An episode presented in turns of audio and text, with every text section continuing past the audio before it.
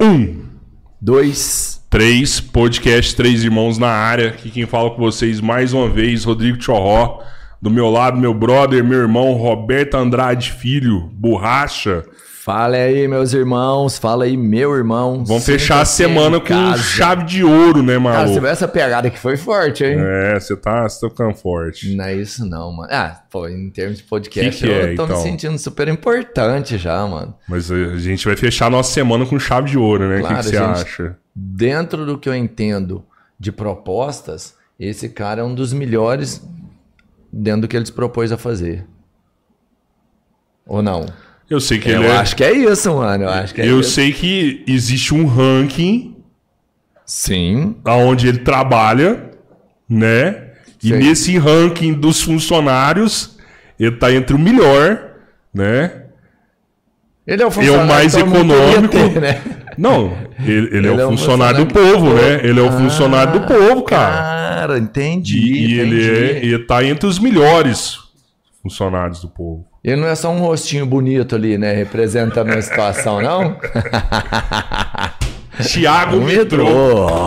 Obrigado, Thiago. Valeu demais a presença. Um prazer ter você aqui, cara. Muito massa mesmo. Que Valeu. isso. Valeu, Rodrigo. Valeu, Robertinho. Obrigado pelo Tamo convite. junto. Prazer estar aqui. Primeira vez que eu venho a Araguari. Pô, valeu. Já verdade. vim aqui estreando na visita ao podcast, de Podcast. vocês. Então, tá uma honra. coxinha do Barapolo também. A gente, a gente, vou sair a gente sem vai isso. tentar te agradar, né? Vamos tentar representar bem a nossa cidade, a nossa região aqui. Assim, a gente já tá bem representado, só a sua presença aqui já pô, Imagina. super representa bem, né? Eu, eu falei certo, Thiago. É, realmente você é o deputado mais econômico, não é? Então, esses rankings variam com alguma frequência aí, mas certamente entre os primeiros ali, essa é, deve ter um mês que a Veja fez um ranking que eu estava como mais econômico. É, acho que sou o mais, ou no máximo o segundo ou terceiro, coisa assim. Olha só. Você e- ser o mais econômico é uma, é uma opção, uma escolha sua. Você consegue fazer economia ou você tem é, uma equipe que planeja essa economia para que isso eu acho aconteça? que, na verdade, a escolha é gastar, né? O, o padrão deveria ser você é, não gastar. É, mas, infelizmente, a maior parte dos deputados acham que o dinheiro está lá é para ser gasto mesmo, né? Não é deles, então tudo que está aqui eu vou torrar. A minha é, é, forma de atuar é o contrário. Quando eu preciso, eu gasto. É, Sim. E, obviamente, eu tento ter a, a seriedade com o dinheiro público como eu tenho com o meu. Como eu sou um cara bem mão de vaca, inclusive pessoalmente, é, acaba que esse padrão se repete ali na minha atuação no gabinete também. É que dá, dá pra ser econômico se você, né, fizer nada.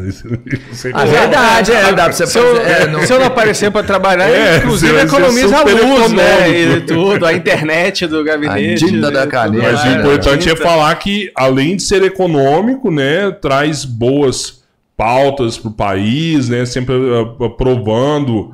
Não, ah, esse eu não, eu não gosto de falar isso mais com a doceira, porque a questão não é nem aprovar. Às vezes é estar lá também para barrar as Exato. coisas de, de não acontecer. Às vezes é, é mais importante você estar lá para barrar do que estar lá para aprovar, né? Você concorda com isso aí? Exato, depende muito do, do momento, do ambiente político e coisa assim, né? Hoje a gente tem é, um ambiente político que as coisas boas não estão entrando em cogitação de serem aprovadas. Então acaba que o nosso papel é mais ajudar a barrar coisas ruins.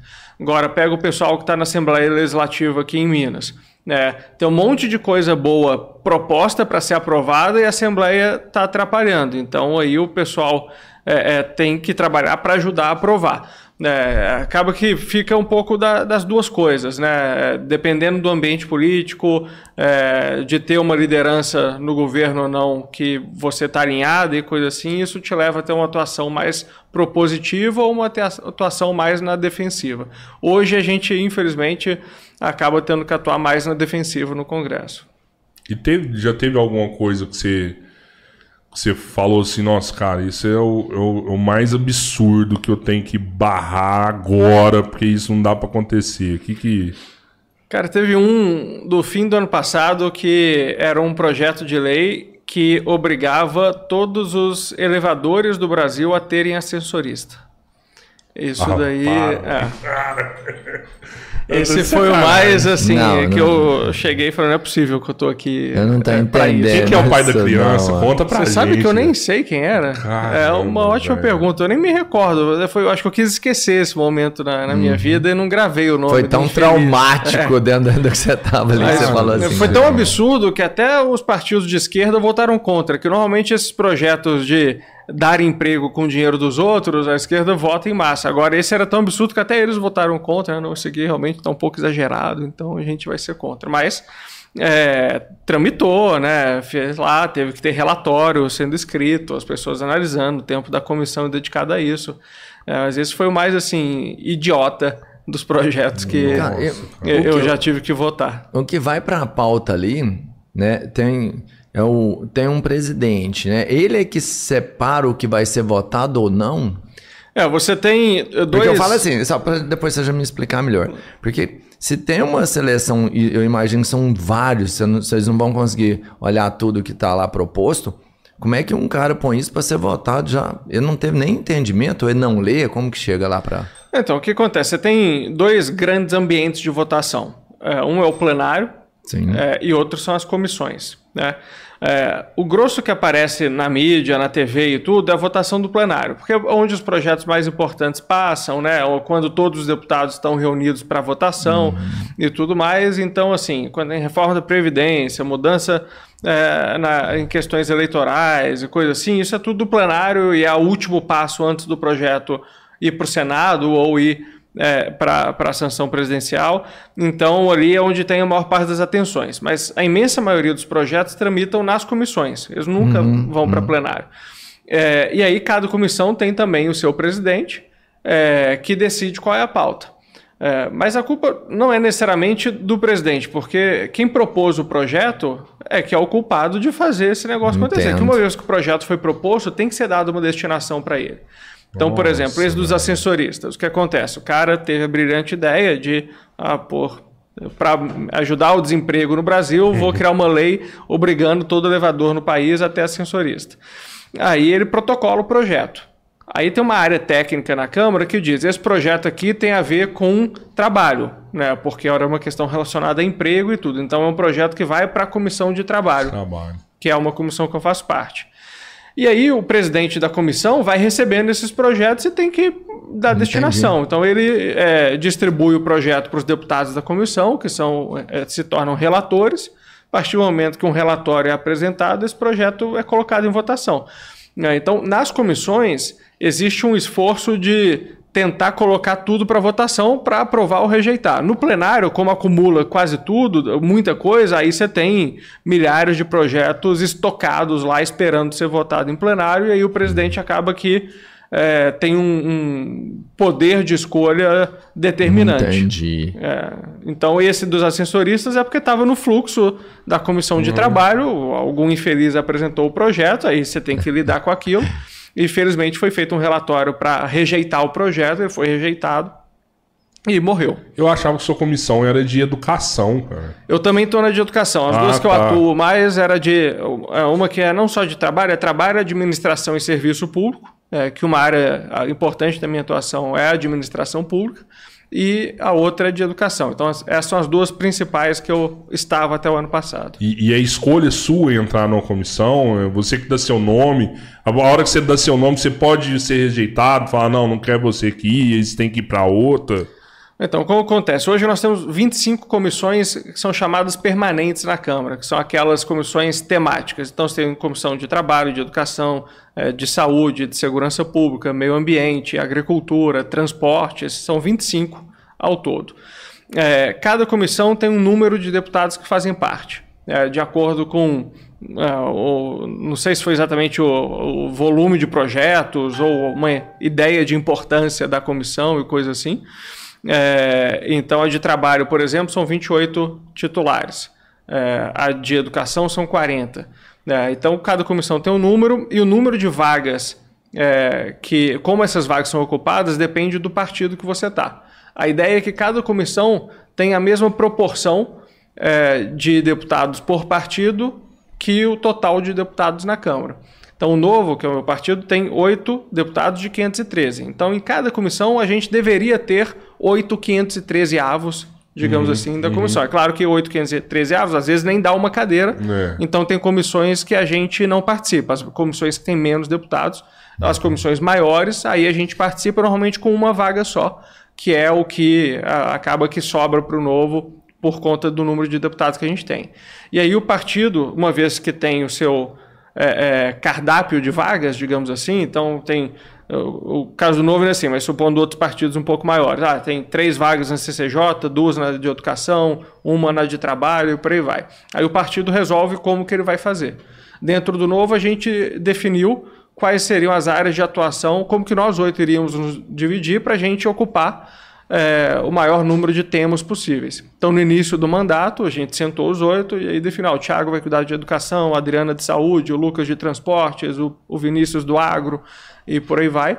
E aí eu fiquei incumbido né, das pautas de educação, administração pública e liberdades individuais. Então, as minha, minha atuação está focada nesses três temas. Fez uma diferença do caramba isso aí, né? Exato, Ah. é, e você acaba que é, é, aí isso determina muito de como que vai ser a sua atuação parlamentar, quais são os deputados que você conhece ou não. Eu penso assim, é como se fosse uma faculdade.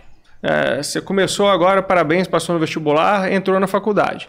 Você vai ter as pessoas que estão na sua turma, que tem o seu grupo de amigos que pensam que nem você, é, e a galera que está na sua turma, mas pensa diferente e tudo. Então, as, as comissões é como se fosse assim. Então, eu tenho bastante contato com os outros 20 ou 30 que estão nas mesmas comissões que eu. Aí tem as outras turmas que, assim, eu sei quem são os caras, mas eu não convivo com eles. Aham, né? aham. É, e tem o pessoal de outro curso, né, que é o pessoal do Senado e coisa assim. Então você vai meio.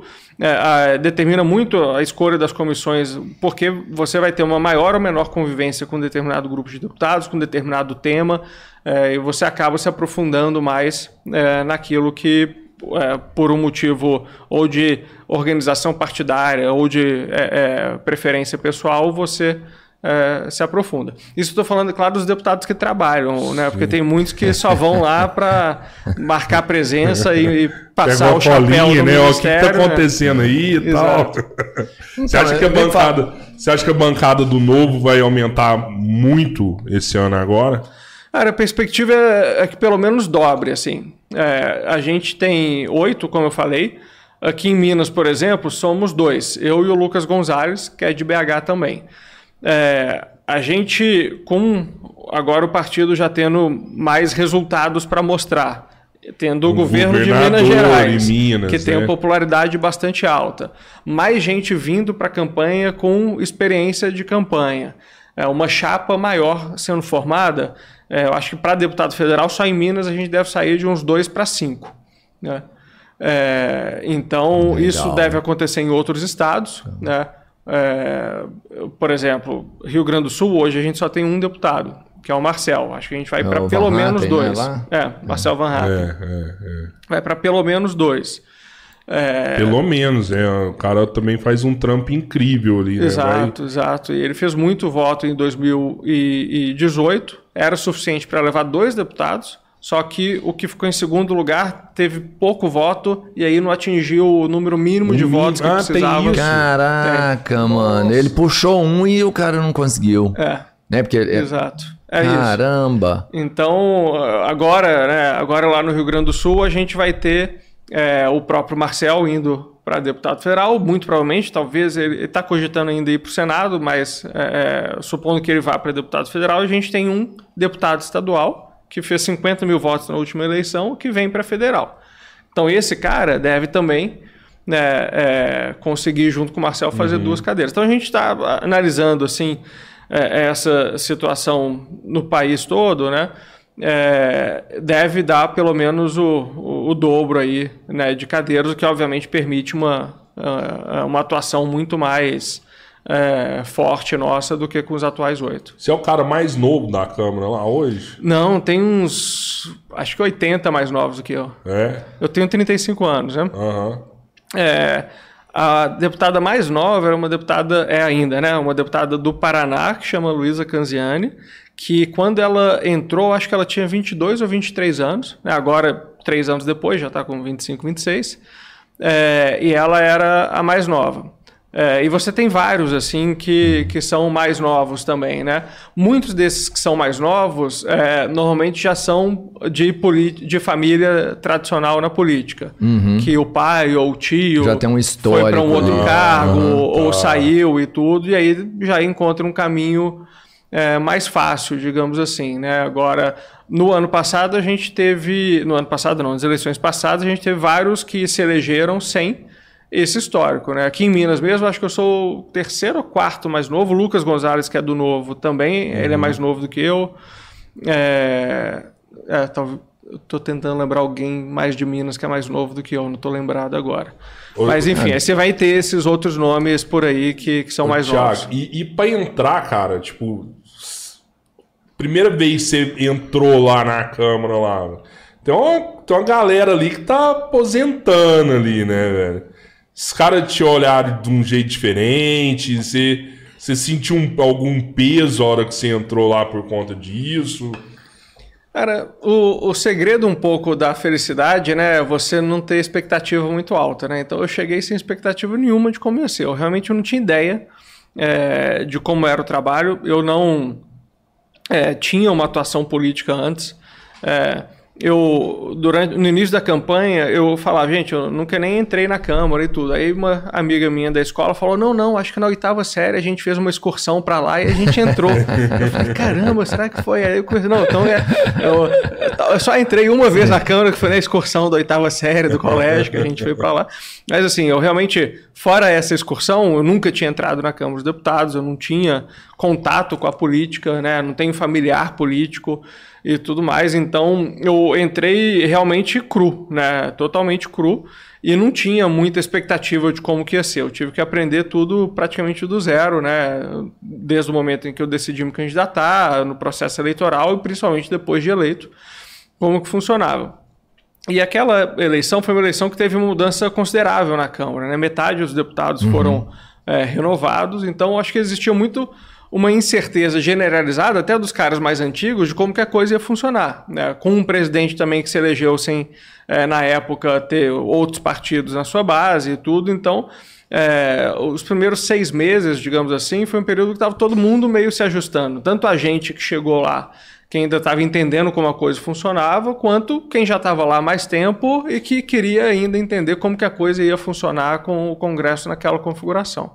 Agora é incrível que depois de seis meses aí as coisas já começam a se parecer como sempre foram, infelizmente. Né? Acho que esse congresso tem é, é, algumas é novidades interessantes. Né? É, acho que, não querendo puxar a sardinha, mas o novo foi uma novidade é, que realmente se mostrou diferente nessa atuação.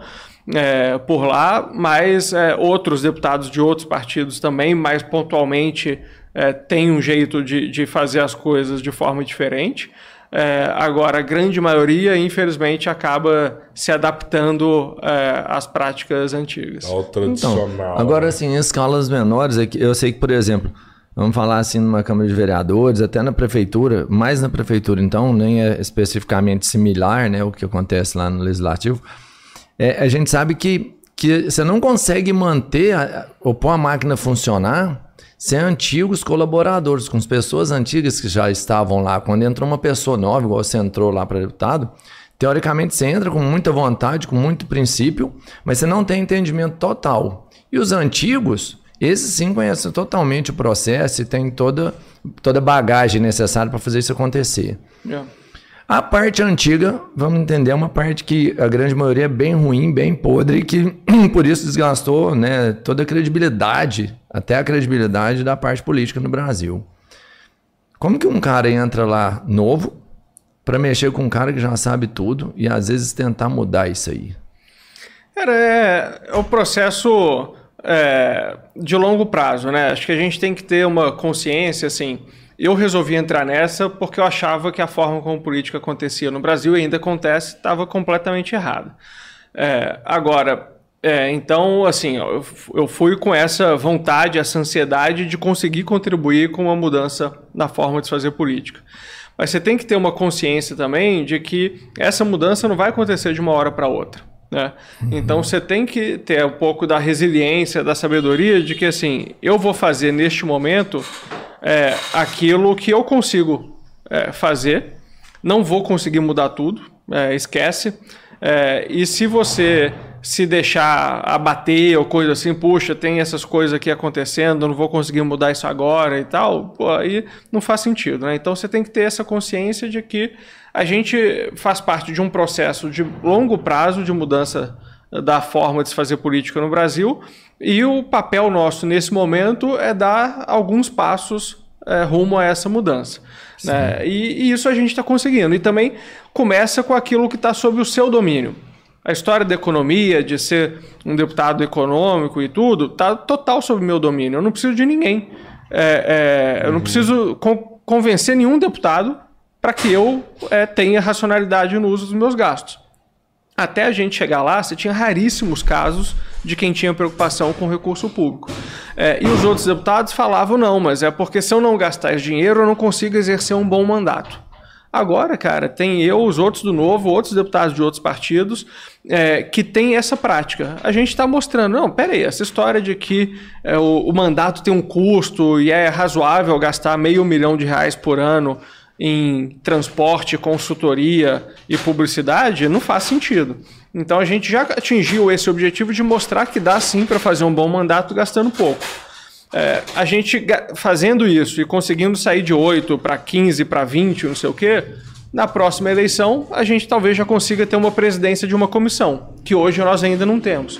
A partir do momento que a gente tiver uma presidência de uma comissão, a gente não vai resolver todos os problemas da Câmara, Nossa, mas naquela comissão caralho, a gente já impõe um outro ritmo, a gente já racionaliza as coisas, a gente já mostra que dá para conduzir uma comissão de forma diferente. Na eleição seguinte, em vez de uma comissão, a gente vai para três. E aí, uma vaga na mesa diretora da Câmara. Imagina se o novo um dia consegue a vaga na mesa diretora da Câmara, que é responsável pela administração interna da Câmara. Pô, a gente vai fazer uma revolução ali em termos de racionalização, de processo de gestão, né, de ter critério para seleção, é, desenvolvimento de pessoal e coisa assim. É, e depois, é, um dia a gente chega à presidência da Câmara, um dia a gente chega é, é, a ter 60, 70, 80 deputados. Então é um processo de longo Presidência prazo. Presidência né? já é mais difícil, né, mano? É, mas é, é, é difícil, mas assim, não, não, é impossível, sabe? Não, não, não, não, não, não é, impossível. É, o grande problema é o que você falou, né? Mas, assim, a gente vê as últimas Vai. presidências da Câmara como que aconteceram, né? Então, assim, né, pô. Se, se, se não tá o jabazinho ali, o cara não entra, né, mano? É que, no fim, assim, a escolha da presidência da Câmara é feita pelos próprios deputados. Deputados. Né? E você tem que entender quais são as motivações desses deputados. Óbvio que com ah, o perfil dos deputados atuais, da maioria deles, é difícil alguém com o perfil do novo se eleger, porque eles vão pedir coisas que a gente não vai estar disposto é, a entregar. Não está disposto. É, e não é nem só questão assim de corrupção é, é, pura e simples do cara sair correndo com a mala de dinheiro. Uhum. Né? Mas é a história assim, olha, é, para meu partido votar em você, você tem que me dar 30 cargos e, e tal comissão. Eu acho que a parte de tal comissão é válida até. Beleza. Porque meu partido tem agora os 30 cargos, né? É, é meio para distribuir para Criar um cargo, ter que é, colocar é, um Então isso é ruim, isso a gente não faria. Mas eu acho que nesse processo de mudança que nós estamos falando, aos poucos a gente vai conseguindo. É, vai fazer um... parte do jogo e, e vai, outros vai rolar. deputados de outras ideologias vão começar a valorizar talvez isso e aí pode ser que a gente um dia forme maioria para ter um presidente da Câmara. Mas era isso que eu ia te perguntar, cara. Que forma que eu e o Robertinho, por exemplo, de que forma que a gente pode te ajudar? Falando nós como os eleitores, né? Além do voto, lógico, né? Tem outra forma que a gente pode ajudar a coisa engrenar lá, se a gente cobrar, se a gente ligar, se a gente mandar um e-mail, isso realmente acontece. Se a gente cobrar numa rede social o cara ali, faz diferença? Você acha que faz? Que jeito que a gente pode ajudar a população mesmo? Faz bastante, né? Assim, o, o, esse processo de degradação da política no Brasil que aconteceu ao longo de décadas, é, parte dele, parte razoável dele, para mim é explicado que nós, cidadãos, sociedade, a gente parou de prestar atenção. A gente parou de olhar, parou de é, é, ligar para aquilo e tudo, e de repente é, a política foi sendo dominada por grupos que estavam lá para interesse próprio. Né? É, o interesse próprio pode ser a questão da corrupção, de novo, o cara que quer roubar dinheiro público, e pode ser simplesmente projeto de poder, né? a, a turma que quer se perpetuar ali é, e que quer cada vez ter mais poder pela é, é, não porque quer é, é, influenciar, liderar um processo de mudança do país, mas porque se beneficia é, daquela estrutura de poder. Então, a gente, por muito tempo, virou as costas. Eu dou o meu exemplo. Eu fui votar pela primeira vez em 2014, quando eu tinha, sou de 86, quando eu tinha 28 anos. Primeira eu votei vez que você foi votar, vez. cara. Que Porque, vergonha, mano. É, é uma vergonha mesmo. Eu conto isso com vergonha. É, mas você foi, de, você foi, de, 8 para 80 também, é. né? De zero participação. É, agora eu já paguei o. Pago os seus não, pecados. Paguei minha dívida. Mas o que, que era? Eu sou de BH, só que eu fui fazer faculdade em Curitiba. Depois eu fui trabalhar em São Paulo. Aí tinha final de semana. Eu nunca tirei meu título de BH. Aí eu chegava perto de eleição, faltando, ah, cara, tô aqui em Curitiba, 14 horas de ônibus para ir para casa, só para votar? Não vou fazer isso. E aí justificava. Durante 10 eh, anos eu fiz isso, dos 18 aos, aos uhum. 28. Em 2014, com aquela história da galera ir pra rua, pô, precisamos mudar o Brasil, a política é um dos nossos maiores problemas e tal, falei, pô, esse ano eu vou fazer a diferença, vou votar. Aí é, eu ainda estava morando em São Paulo, voltei para BH e tudo, votei. E aí eu votei no Aécio. É, né? Então... Nossa, mudou pra caralho.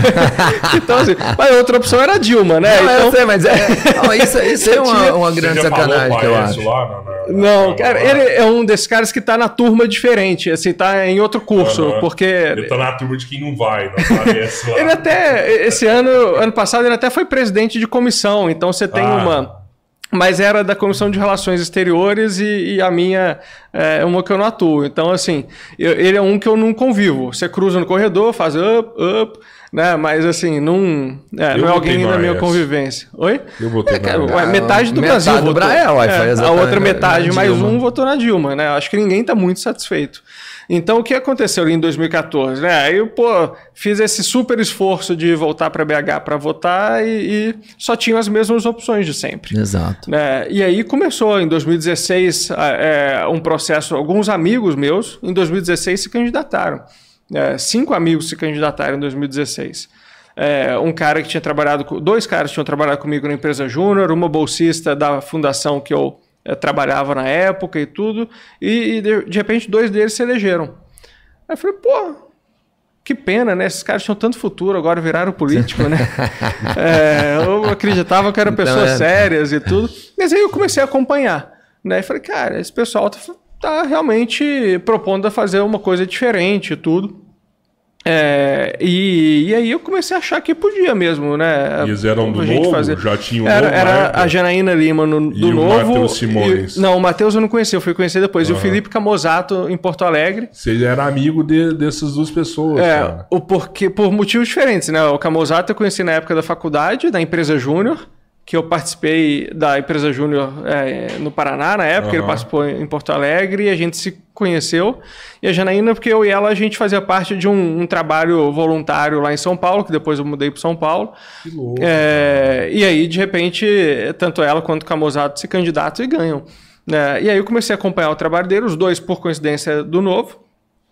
E aí eu me animei. E várias pessoas ao meu redor, né, é, para as eleições de 2018, começaram a sair de trainee da Ambev, sair de trabalho em consultoria na Falcone, de é, largar o emprego. É, sei lá, o Ganime, por exemplo, ele tinha trabalhava na França, resolveu voltar para o Brasil né, para se candidatar. Então, assim, é, foi tendo um processo em que várias pessoas que não era esperado que elas tivessem essa atitude de entrar na política começaram a tomar. Uhum. E aí eu falei, cara, por que não eu também? Né? E, e, e aí é, resolvi me candidatar. Né? Então foi esse o, o processo, assim. Né? Então, na sua pergunta, você chega lá e vê essa turma toda, dá para mudar as coisas? Dá. A, a nossa eleição é fruto disso. Ninguém diria que a gente seria eleito é, o tipo de mandato que a gente está fazendo, com reconhecimento, com coerência né, e tudo mais, é, vai dar é, é nessas eleições um resultado da gente aumentar o número de pessoas que vão estar tá lá. Agora, é um processo, de novo, de longo prazo. E acho que daí, eh, voltando à sua pergunta também, o que, que a sociedade pode fazer? É, primeiro, estar mais perto é, dessas discussões, é, acompanhar mais. Hoje, a maior parte dos políticos tem uma atuação em rede social que permite que o cidadão acompanhe isso, né? especialmente esses que entraram nessa onda de, de renovação e tudo, estão muito presentes em redes Em sociais. rede social, né? É, então você tem que acompanhar, cobrar, mas tem inteligência na cobrança também. É, vira e mexe, cria aquelas falsas narrativas das coisas, aí é, começa é, lá na época da Previdência, por exemplo. Ah, quem vota a favor da Previdência está fazendo o brasileiro trabalhar até morrer. Né, gente, não é isso, né? Isso tudo não, não cai. Agora, eu participei durante um ano e meio da comissão da cannabis medicinal, né, que é um absurdo no Brasil Sim. isso ser. é, não é proibido formalmente, mas tem que ser, para ser liberado, é um processo muito É burocrático. difícil, né, cara? É caro, tá passando mal. Demora e- tempo. E só a gente rica que tem acesso, né? É quem, porque quem tem dinheiro para comprar o remédio, quem tem dinheiro para pagar os advogados e os médicos que vão Pra fazer o conseguir a trâmite. liberação. É. E aí a gente tá lá defendendo, aí vem gente falar, ah, tá querendo dar maconha para criança. Maconheiro. Pô, é, não, e pior até, é, quer dar maconha para criança e coisa assim.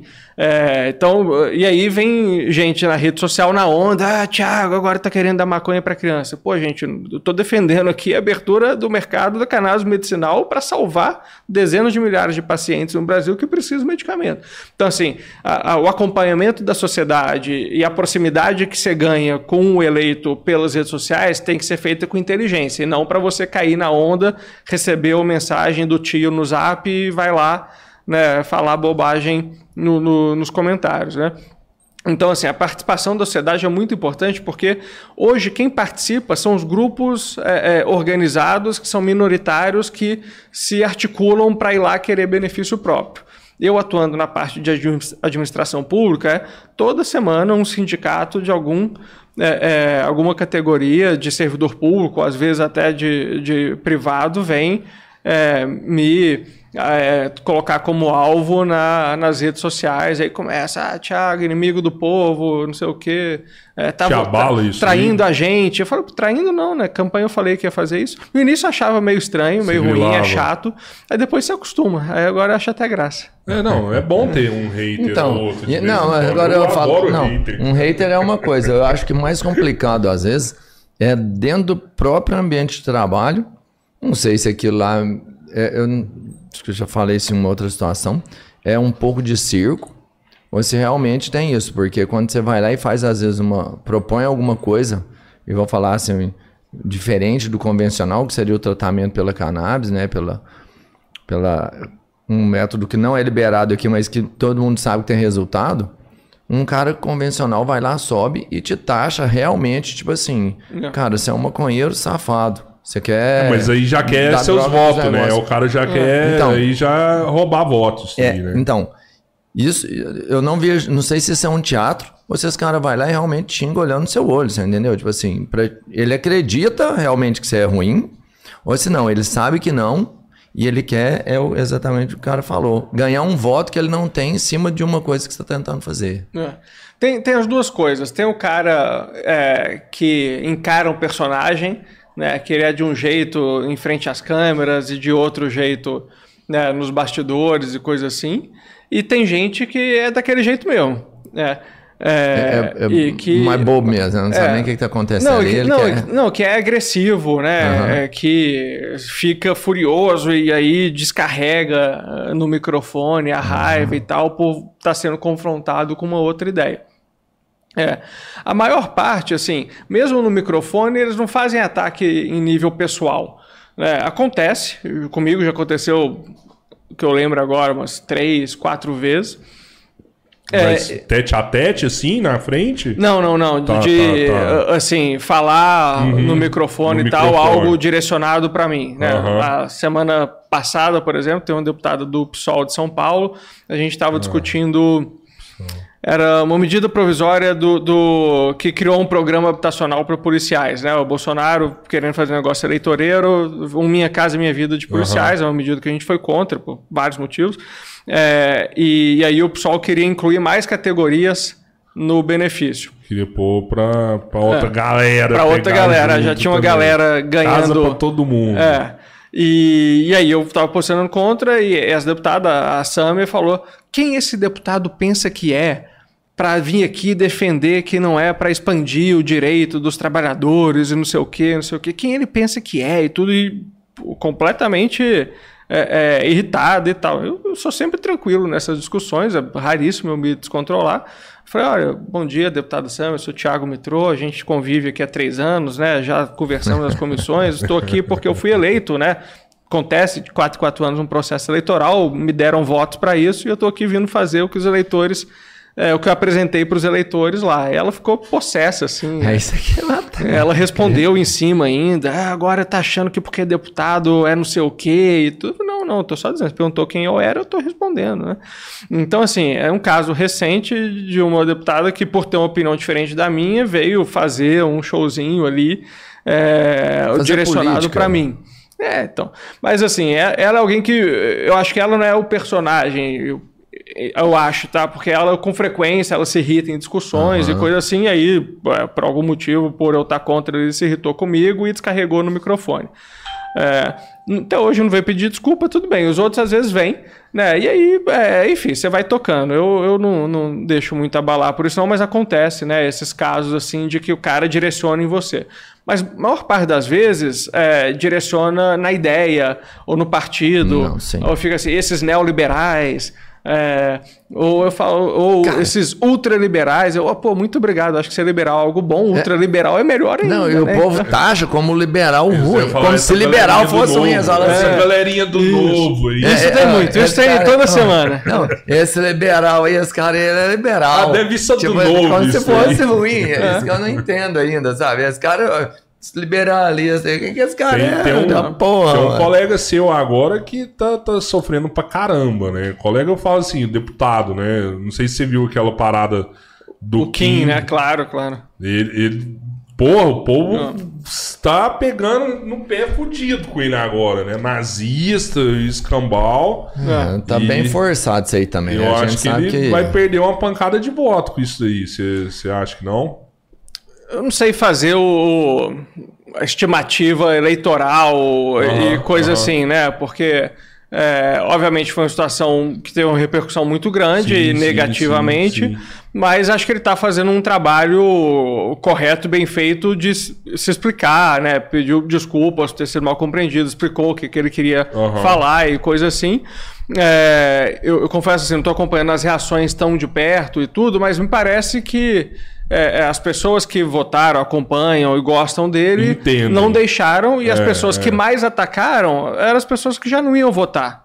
Né? Entendi, entendi. Quem é, é, mais foi de forma virulenta para cima e tudo, né? não eram o público dele. Então acho que por isso que é difícil estimar a questão do efeito eleitoral que isso pode ter. Óbvio que algumas pessoas que votaram e, e gostam, gostavam do trabalho dele, pode ser que tenham sentido decepcionadas e não se convenceram da justificativa que ele deu.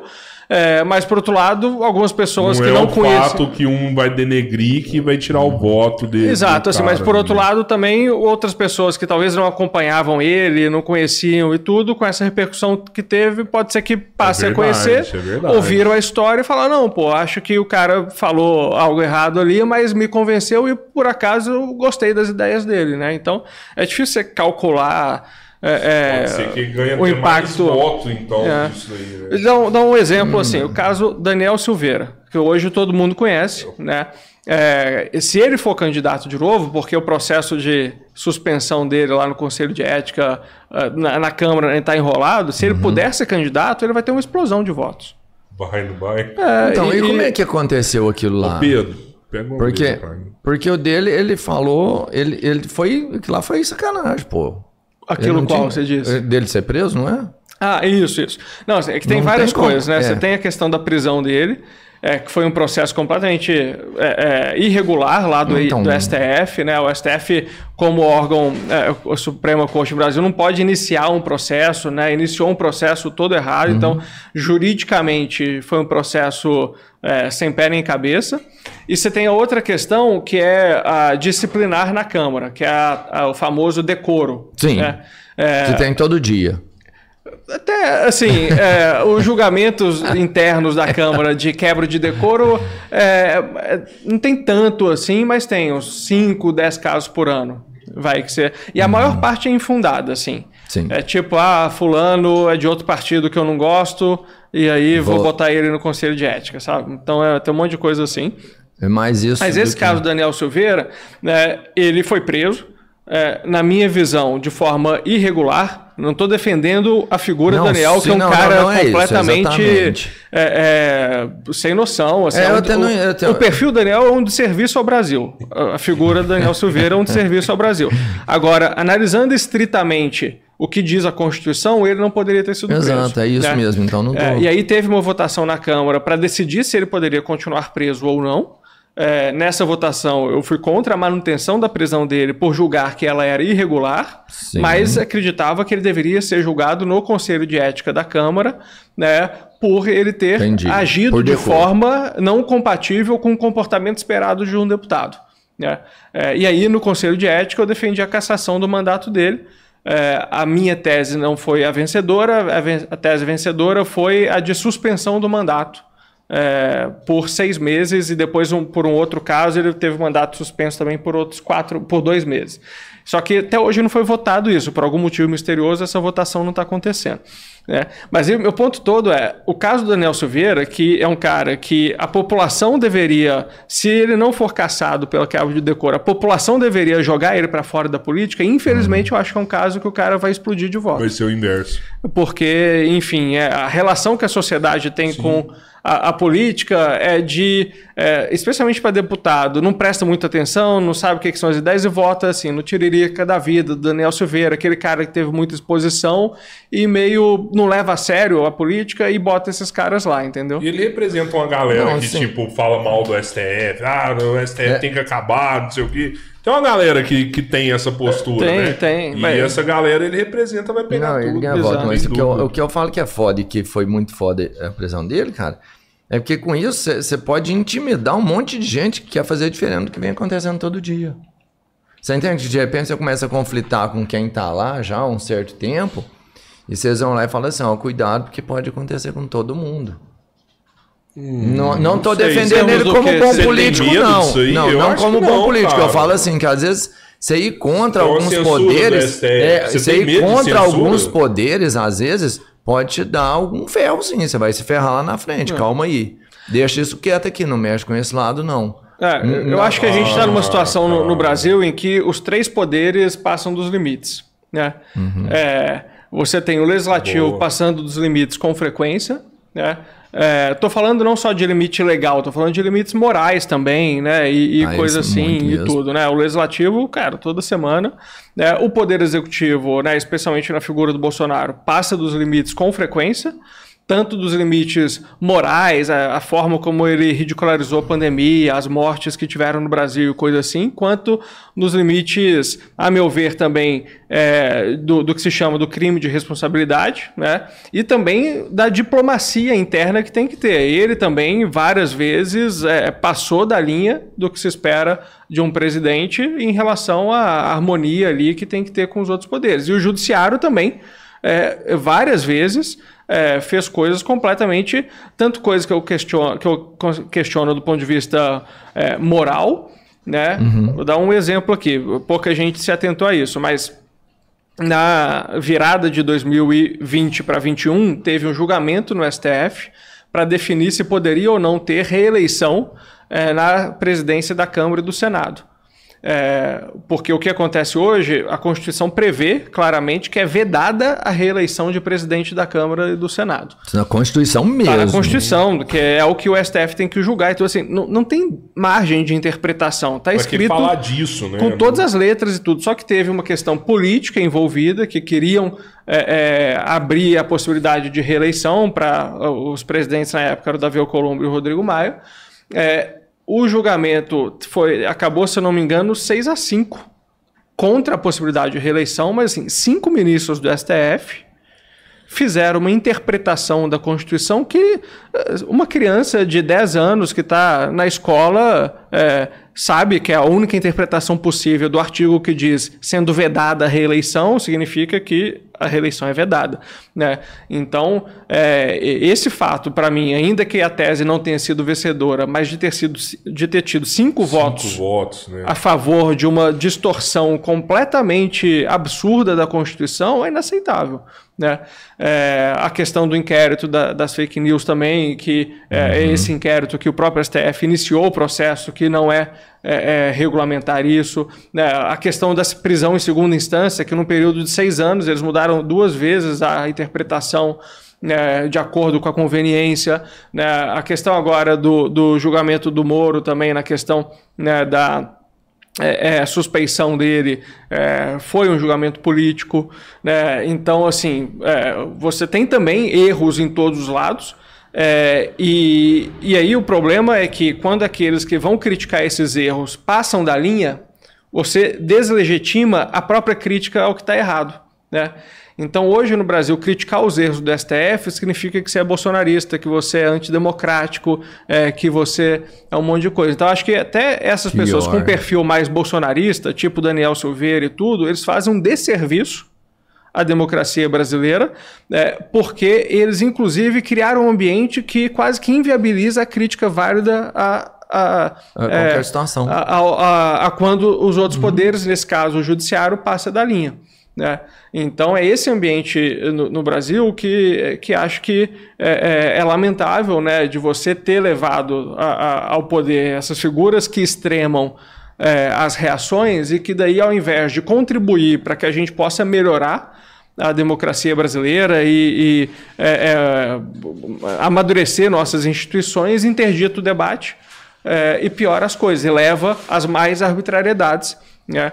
É, no legislativo, nos últimos dois anos, o que aconteceu de arbitrariedades de presidentes da casa é, atropelarem completamente o processo legislativo também previsto no rito é, da, da, algumas coisas na Constituição, algumas coisas no regimento interno da casa, foi absurdo. Assim. Tipo, botar de madrugada uma coisa. É, a, a votação de madrugada, se ela ocorrer da forma correta, eu acho que até, às vezes, Tudo eu sou bem, a favor de ir até de madrugada, porque assim, você começa a sessão 10 da manhã e fica o outro obstruindo, obstruindo, obstruindo, e quando você consegue chegar na votação, é meia-noite, pô, aí termina. Né? Uhum. Agora, o problema é quando atropela, né? quando não dá o direito. Teve uma votação que teve no ano passado do fundão eleitoral, a primeira vez que passou no Congresso, é, normalmente se abre uma votação Aí você tem as orientações partidárias. Aí começa lá os maiores partidos. Como vota o PSL, como vota o PT, não sei o que, não sei o que, como vota o Novo. Aí, ó, o PSL sim, o Novo não, o PT talvez. Aí cada um vai falando, talvez uhum. eu estou brincando, né? Não tem isso. Mas, é. É, PT obstrução e tudo. É, Para que a população saiba como que os partidos colocam querem votar. E aí, em alguns casos, de acordo com determinadas regras, você pode pedir votação nominal, em outros casos está tão claro, assim, 80% dos partidos são sim ou não, que até para agilizar o processo dá o que se chama de votação simbólica. Né? Então, ah, declaro é, é, voto sim, voto não. É, e, e, o que aconteceu na primeira vez que o aumento do fundão eleitoral passou é que nem essa parte da orientação partidária foi dada. Então, foi assim, em votação, o destaque do novo que a gente fez para votar em separado a questão do fundão para poder derrubar. Em votação, o destaque do novo aqui do artigo tal que era referente ao fundão eleitoral. É, em votação, aprovado. Como assim aprovado? Cadê a orientação dos partidos e tudo? Nem deu isso, entendeu? É, simplesmente passou o trator a população nem ficou sabendo naquela ocasião se os partidos eram contra ou a favor aumentar o fundo eleitoral. E se era, qual foi contra ou quem foi a favor, que é o principal. Pra você Exato, entender é, onde está indo, é. assim, quem está fazendo essa merda, né? Exato. Aí, De nesse tá caso, por sorte, o Bolsonaro vetou e quando volta o veto, aí é obrigatório, aí é obrigatório ser nominal. Então, a gente sabe hoje é, quem são os deputados que foram a favor quem são os que foram contra por conta da votação do veto. Mas no rito normal, traturaram. Né? é, sem previsão regimental nenhuma e tudo. Infelizmente, isso acontece com alguma frequência. Os deputados né, estão lá para representar uma, uma sociedade específica ou múltipla, independente disso. Toda votação tem que ser aberta. Eu tenho que saber, eu te escolho para estar lá me representando. Quando eu não sei o que você votou, como eu sei se você está realmente representando o meu interesse? Talvez você pense de uma forma até melhor do que a minha, mas não é o que eu quero. E Claro. você tá lá para representar o meu interesse, não o seu em especial, né? De uma, de uma porção de pessoas. Como que tem votação sem. Porque depois, você entende? Não É, tem como é você do mensurar. jogo. Você não tem como mensurar se o cara que tá lá, ele tá representando um interesse certo, particular ou interesseiro, qualquer que seja. Que aí, é, é, outro ponto falho na democracia brasileira é o fato da gente ter, em geral, partidos que não representam coisa nenhuma. Sim. Porque, teoricamente, é, os partidos deveriam representar a ideia comum daquele grupo de deputados. No nosso caso da bancada do Novo, tem várias votações que não foram nominais, que é essa simbólica que eu, Sim. que eu expliquei. É, nessas votações que foram simbólicas, o meu eleitor sabe como eu teria votado se fosse nominal. Porque a orientação do novo está lá. Siga E, e o novo liberal. sempre vota em conjunto. Né? 99% das vezes o novo vota em conjunto. Então, não teve o voto do Thiago Mitrô especificamente, mas teve o registro do voto do novo e o meu voto teria sido que nem o do novo. Né? Entendi. O que acontece, infelizmente, no Brasil é que da maior parte dos partidos você não tem nenhuma coerência interna. Você tem partidos que dentro dele tem bolsonarista, tem é, lulista e tem humorista no mesmo partido. Né? É, o mesmo partido. E aí o partido orientou não em determinada votação, você não tem. Você não tem a menor ideia se os deputados daquele partido também seriam não, ou sim, ou o que seja. Né? Então, é, o, o, o sistema foi feito para as coisas funcionarem caso outras funcionassem, né? caso os partidos fossem partidos no Brasil. Como os partidos não são partidos no Brasil em geral, com raras exceções como o do Novo, aí o sistema acaba não dando essa visibilidade, é, porque a- a- o voto que fica registrado, que é o do seu partido, partido. nos outros casos não representa. E aí, para atender essa ânsia que você colocou, pô, mas eu quero saber se aquele cara que eu votei está indo de acordo com a minha expectativa para ele ou não. Aí o que eu digo é não só escolha nomes, mas escolha partidos, grupos que você acha que vão te representar. Até porque aqui no Brasil, com a eleição proporcional, às vezes o seu cara não é eleito, o seu candidato não é eleito, mas você ajuda alguém a se eleger. Então, o que, que é melhor? Você votar em alguém que eventualmente não ganhou, mas entrar uma outra pessoa que pensa parecido com aquela pessoa que você votou, ou entrar um cara que pensa o oposto? Né? Dependendo do partido que esse seu candidato tiver, você vai ter e- e o seu candidato sendo substituído por alguém que concorda com as ideias dele ou por alguém que defende as ideias contrárias. Então, a escolha do partido no voto de deputado e vereador é tão importante quanto a escolha do nome. Né? É, mas então é, é por isso que é, acaba é, o sistema é, funciona desse jeito, porque se você fosse exigir votação nominal dos 513 deputados em cada requerimento, Sim. tudo também seria Muito moroso. muito moroso é. e, e tudo, né? Então acho que é, a, a solução está de novo com a sociedade, que é fazer escolhas corretas, né? E, e ter princípios na hora de votar.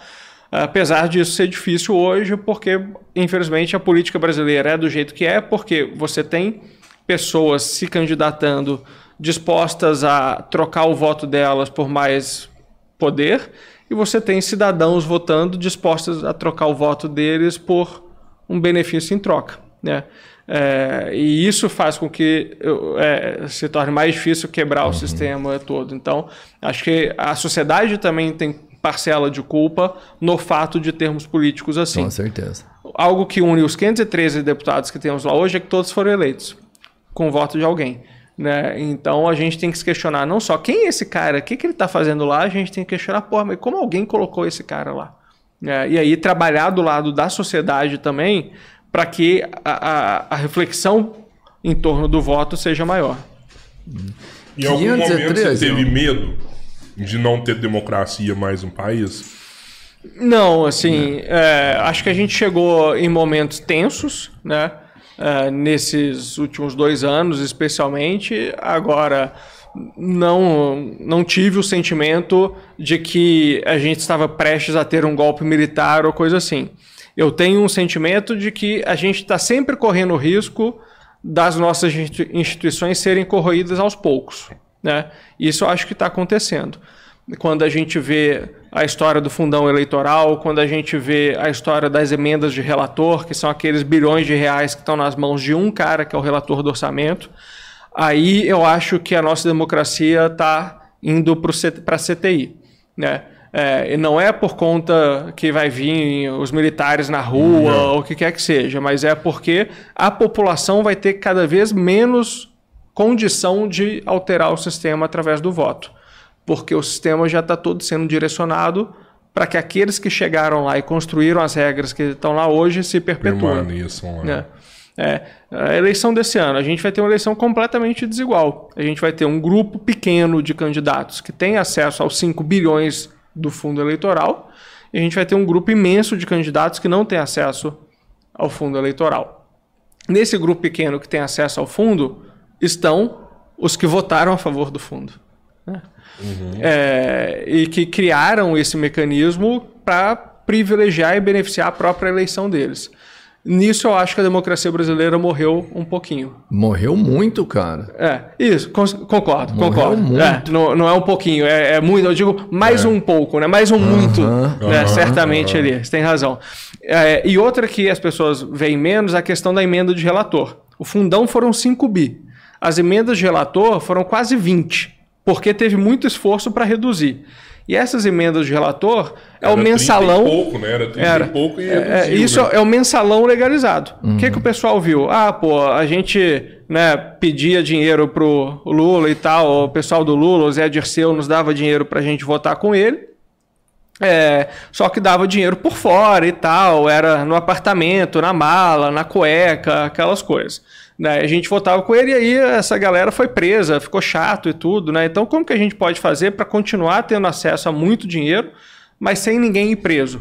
Emenda de relator. O que, que significa emenda de relator? Colocaram 20 bilhões do orçamento da União é, que um cara define para onde vai. Obviamente, esse cara foi escolhido pelos outros para ser ele. Então, uhum. ele já uhum. faz acordos prévios e ele vai liberando o recurso à medida que vai tendo interesse do governo votar determinado ponto ou não, e também dos líderes partidários né, que compuseram isso votar de acordo com a orientação daquele líder ou não. Então, na votação do fundão eleitoral, assim, gente, eu sei que é difícil votar a favor do fundão eleitoral, a galera não gosta e tal, mas quem votar vai ter 30 milhões de emenda de relator aqui para votar a favor do fundão. É, e aí, muitos sucumbem a isso. É, então, assim, é o mensalão legalizado, sem ninguém ir preso, porque é, é, é, legal. É, legal. Legalizaram isso. Então, nisso eu acho que a democracia também morreu muito nessa situação. Né? Porque agora um grupo pequeno de pessoas controla o voto daquela parte do Congresso Sim. que está disposta a vender seu voto em, em, troco de emenda. E muitas vezes por interesse próprio. Todas as vezes por interesse Sim. próprio, assim, né? Assim, a questão da, das emendas. Tanto é que põe dinheiro para isso, né? É, é você tem é, duas formas assim ruins de trabalhar com as emendas. A primeira é aquela da corrupção, é, que o cara dá a emenda para comprar trator na cidade X e, por um acaso, a única concessionária de trator que tem é, ali é do primo dele. É. é. e botou o trator custa 200 mil, foi comprado 600. por 300, 600 e tudo. É, então, esse é o caso da corrupção. Da corrupção direta. Aí você tem o caso, a meu ver, da corrupção indireta, né, da, é, que é a compra do voto. Como que acontece? Ah, a cidade. Uh, não gosto de dar nome, porque às vezes eu dou nome de uma cidade aleatória e aí vem o prefeito da cidade aleatória e fala, pô, eu não sou assim não e tal. Então, assim, é, a cidade Eisenbahn, né, que para ficar no nome, o prefeito daquela cidade tem um acordo com o deputado X, que se os prefeitos estão sempre com pires na mão, porque 200 federados, onde menos sobra dinheiro é para o município, Sim. pela forma que o nosso pacto federativo é uhum. é mal feito. É, então o prefeito está sempre com o pires na mão e tem sempre muitos problemas. Né? A gente viu agora nas chuvas e tudo. Quem Exato. mais se prejudica é o município. É, então ele está sempre precisando de dinheiro. Aí chega um deputado e fala: Olha, eu posso colocar 10 milhões na sua cidade para é, recapear a rua, para reformar a escola, para expandir o hospital e, e, tudo mais. O prefeito fala: Pô, eu estou muito precisando de dinheiro, tudo bem, eu topo. É, mas e aí, e em troca? Não, em troca você é, tem que me garantir 10 mil votos na vou próxima te eleição. Apoiar, vou te é. apoiar. Ah, mas como que eu vou conseguir esses 10 mil votos? Cara, aí é com você. Você quer os 10 milhões ou não? Ah, não, eu quero os 10 milhões. Então você me garante os 10 mil votos. Esse é a lógica de 80% dos deputados e prefeitos hoje no Brasil. É o prefeito tendo um deputado que bota dinheiro de emenda na cidade é, e o deputado cooptando prefeitos para trazer voto para ele na próxima eleição. E aí, onde que as emendas de relator fazem diferença? O cara tá, que, tá, que não tem ideologia, que não quer que o Brasil vá mais para a esquerda, mais para a direita, que seja mais estatista, mais liberal, é, esse cara, ele quer só se reeleger, ele fala assim: se for Lula, se for Bolsonaro, se for quem for, eu tenho que ser da base do governo, porque se eu votar como o governo quer, eu, eu, vou receber essas emendas extras. Quanto mais emendas extras eu receber, mais prefeitos eu vou poder cooptar e com isso aumento a chance da minha reeleição. Né? Então a eleição no Brasil hoje, em grande é, é, parte assim dos municípios brasileiros é, e para grande parte dos deputados que estão lá, é definida nesses acordos de prefeitos com deputados é, com dinheiro de emenda, que é o nosso uhum. dinheiro. Mas eu, eu, eu, ainda acho assim que o pior você nem falou, sabe? Porque é, acaba sendo a ponta mesmo, que é o eleitor, que na maioria das vezes ele não, não gosta de falar de política. Eu não quero falar de política, eu não gosto de falar de política, esse assunto não pode entrar aqui. É a gente tá bebendo aqui, não, vai falar de política, vai para outro grupo, sai desse grupo aqui, não quero conversar disso aqui não. E aí, ele vai e vota naquele cara, porque aquele Não. cara, ele arrumou a emenda, Isso. arrumou a rua, e ele não tá nem aí para saber o que, que, o cara tá fazendo lá em cima, que é o mais importante. Exatamente. Que se ele sabe o que, que o cara tá fazendo lá em cima, aí realmente o Brasil começa a mudar e você pode cobrar do cara mas infelizmente acabam morrendo ali no, no, eleitor que sempre gosta da praça bonita, do hospital que trouxe ali, do, do né, da, é. É, é. sempre assim, cara. E aí, e, e, concordo que historicamente essa é a mentalidade predominante. O que, que a gente viu acontecer em 2018 e eu espero que aconteça em 2022? O cara, em geral, desinteressado com a política, acha que todo mundo é igual, política é tudo ladrão e coisa assim. Aí chega perto da eleição, e aí quem você vai votar? Ainda não sei, não tô vendo, qualquer um e ninguém e tal. Aí chega no dia, eu ligo o primo, ó, meu primo, o prefeito pediu para votar nesse cara, senão eu vou ser demitido. Me ajuda aí, vota nesse cara. Né? Aí o cara vai, pô, tá bom, vamos lá, não sabia em quem votar, é tudo igual, vamos votar nesse aqui, que aí pelo menos meu primo não é demitido da prefeitura. Né? Esse é o voto uhum. do centrão, da emenda que cooptou aquele prefeito. O que, que começou a mudar? Pô, primo, mas espera aí, esse cara é, não é aquele que votou é, uhum. contra o, o, a favor do fundão? Ah, não sei, não. Não, é aqui, ó, a lista aqui, tá rodando na cidade que é, esse cara votou a favor do fundão. Primo, esse aí eu não vou votar, não. Me arranja um outro aí, eu, eu acho que eles são quase todos iguais, mas não vou votar em alguém do fundão. Isso eu acho que começou a mudar. É, as pessoas realmente, quando eu fui fazendo campanha em 2018 e tudo, é, pelo menos tinham esse sentimento de que, assim, votar a vida inteira no cara da cidade, especialmente no interior, você tem o deputado da cidade, né, e tudo. Isso. Votou a vida inteira e, pô, e esse cara, naquele período de 2015, 16, 17, 18, fez, teve alguma votação de grande repercussão que esse cara falou, nesse aqui eu não voto mais, então agora deixa eu ver em quem eu vou votar. Porque eu nem sei quem são os outros candidatos. O candidato da minha cidade sempre foi esse, né? E aí esse cara me achou. E aí esse cara achou o, o Lucas, achou o Poit e tudo, e a gente chegou lá. E, e, acho que quem nos achou e que comprou a nossa ideia é, e que votou consciente. Uhum é, tá satisfeito com o resultado. Sim, sim, sim. É, quem não tá satisfeito com o resultado? O cara que votou assim, achava que eu era esquerdista, ou, ou, que, sei lá, que ah, eu sou professor e você votou contra o aumento dos professores. Eu falei, gente, mas eu falei que eu prezava por responsabilidade fiscal, não vou votar a favor de um aumento que ninguém vai conseguir pagar. Mas aí o cara não entende e fala: não, mas a minha categoria você devia ter beneficiado. Eu falei: não, eu vou ter contra-aumento para todas e tal. Aí esse cara não vota mais em mim. Agora, os que votaram né, porque entenderam que eu ia defender responsabilidade fiscal estão vendo que eu estou sendo coerente. Né? E aí vão continuar, é, é, não necessariamente votando em mim, mas em, naqueles que representam é, essas ideias. E, e, eu acho que esse grupo está crescendo. A gente vê pelo eu, alcance das nossas bem. ideias e coisas assim. E aí, esse cara que é, ia votar em quem o primo mandou porque o prefeito obrigou, é, vai aumentando o número de pessoas que pensam assim, e aí a gente vai aos poucos mudando naquele processo de médio e longo prazo que Cara, eu tinha comentado. Você me contou tudo isso, tudo isso é, é o que tem que ser feito, é essa modificação mesmo. Mas pega numa no entrave uma situação tão complexa, porque você falou assim, principalmente na cidade pequena, sempre vai ter um deputado que é o da cidade mesmo, né?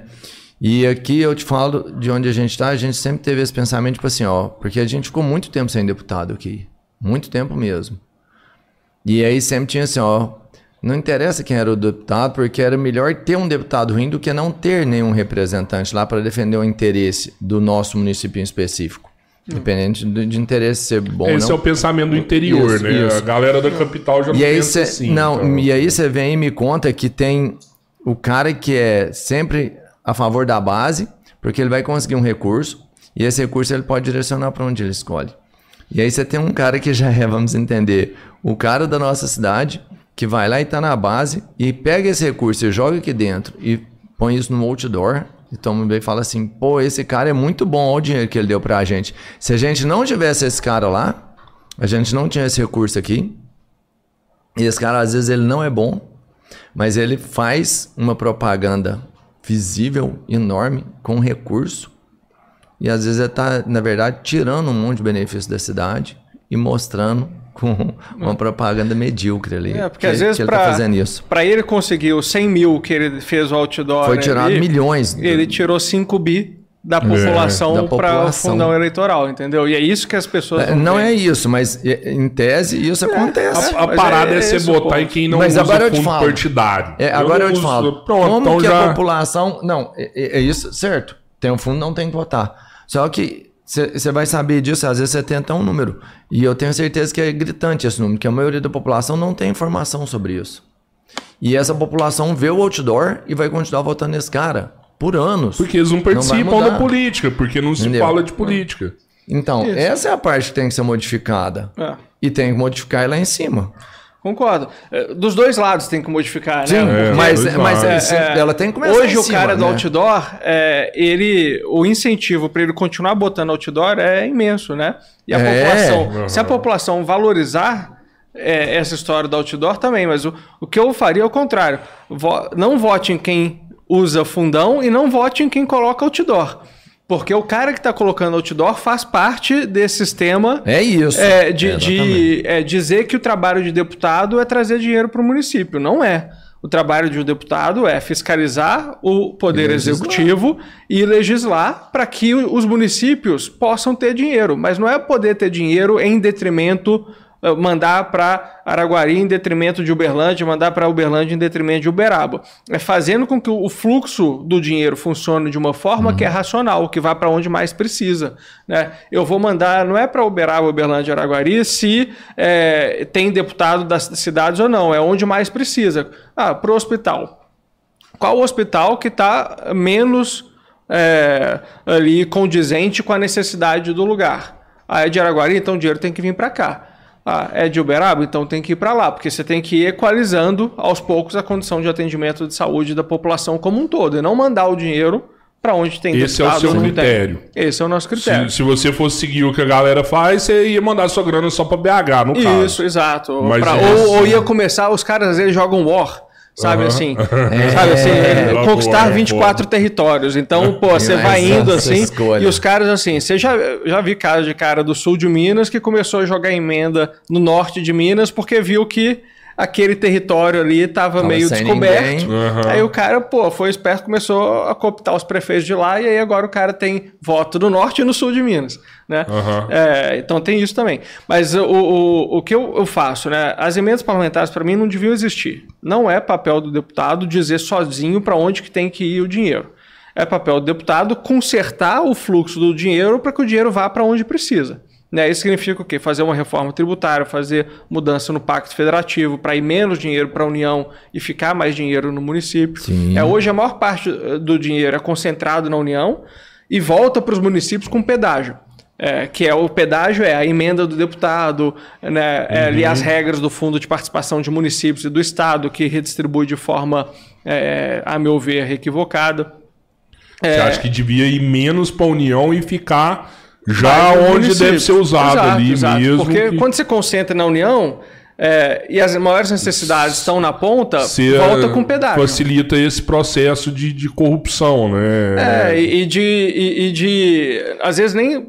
De novo, é, muitas vezes não é corrupção, mas é, essa lógica Sim, clientelista sim, sim, de eu tenho que favorecer o meu estado Aham. e tudo. Aí assim, aí o ministro é do Rio Grande do Norte, aí começa a, a jorrar dinheiro no Rio Grande do Norte porque é o estado dele. O presidente do Senado é no- do Amapá, aí de repente o Amapá começa a receber uma- um volume de recursos que nunca viu na vida. Que tá tirando de outros estados. Que tá e tirando de todos os outros para colocar no Aham. Amapá, entendeu? Nada contra a população do Amapá, Nada. mas por que, que ela tem que ser aquela que mais se beneficia do dinheiro dos impostos de todo o Brasil só porque o presidente do Senado do Amapá? Não, não faz Não sentido. faz sentido nenhum.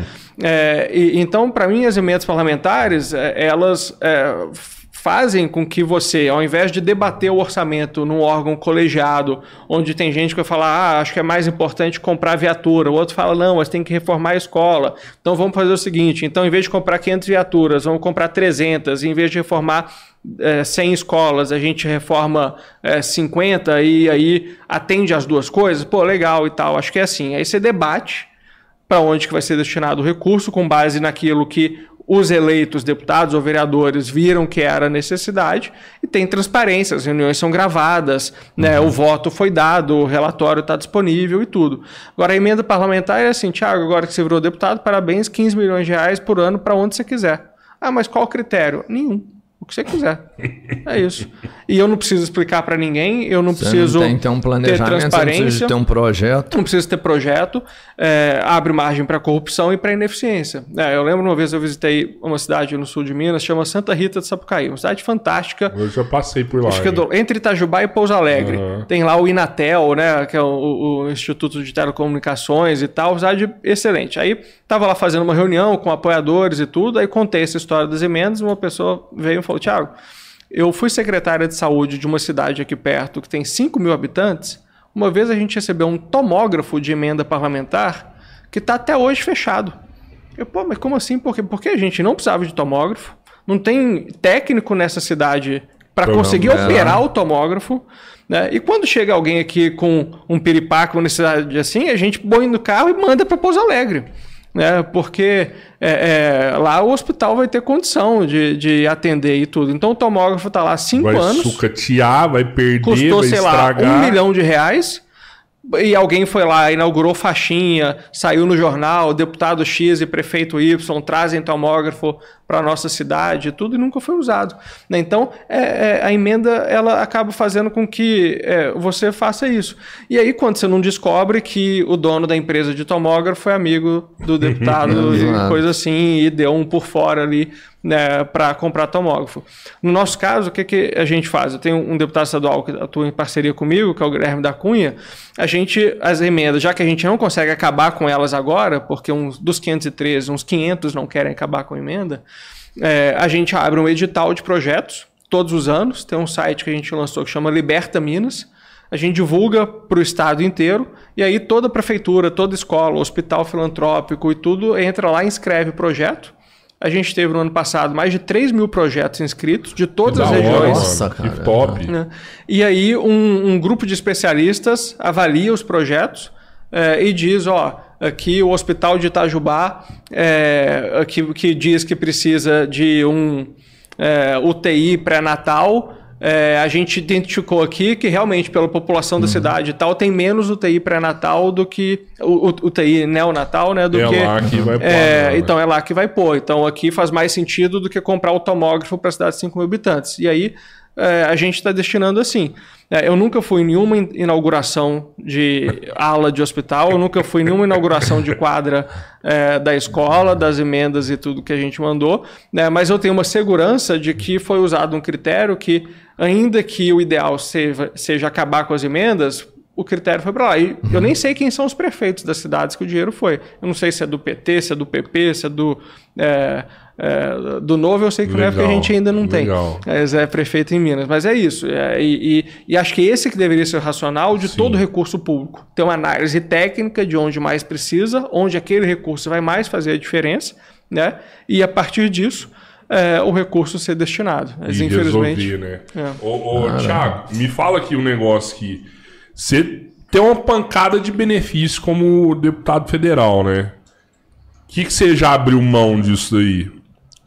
Todos os que o cidadão comum não teria. né? O que, que é isso? Hoje, é, eu tenho um salário razoável, né, de 33 mil é, e uns quebrados. Né, É um que bom salário, Thiago. É um salário que Um nem salário 1% pra da Brasil, população é, brasileira população Fala tem, tem pô, acesso é. a isso. É, é- É. é um bom salário falando de Brasil. Acho que todo mundo tinha que receber bem mesmo. Não- não Exato, assim, a- bons o salário não. médio no Brasil é 2.500 reais. Uhum. Né? Então, assim, é um salário muito acima da média do brasileiro. É, e, além disso, é, eu poderia contratar 25 assessores no meu gabinete. É, eu contrato hoje 7. Né? É, e entre esses assessores, pô, tem gente que contrata é, a diarista, o motorista, cozinheiro, né, o aval do açaí, né, e coisa assim. Tem gente que contrata segurança ainda com outra verba. Já chego lá. Então eu poderia contratar 25 assessores, hoje eu tenho 7. É, eu poderia utilizar 38 mil reais por mês de cota parlamentar, que é aquele recurso para você é, usar nas atividades do mandato. Por exemplo, passagem aérea BH a Brasília. Né? É, essa passagem aérea eu acho que faz sentido É, Você deve usar pra caramba. é, ser usado aérea. pela. Vamos supor, se eu é, trabalhasse numa empresa com sede em BH e que essa, a empresa me mandasse para Brasília para fazer reunião, Sim, você teria o voo. a empresa teria pago Exato. o voo. É, eu acho, então, essa é a lógica que eu uso. Então, né, a- a- o dinheiro da minha passagem aérea é a cota parlamentar que usa. Agora, para eu vir aqui em Uberlândia esse final de semana, né, amanhã a gente vai ter o encontro estadual do Novo em Uberlândia. É, encontro estadual do partido não é interesse do meu mandato, é meu interesse particular. A minha relação com o meu partido é uma relação particular. Então, quem pagou a passagem de Brasília para Uberlândia, que eu é, vim ontem, fui eu, com Ah, o dinheiro do meu para, bolso. mano.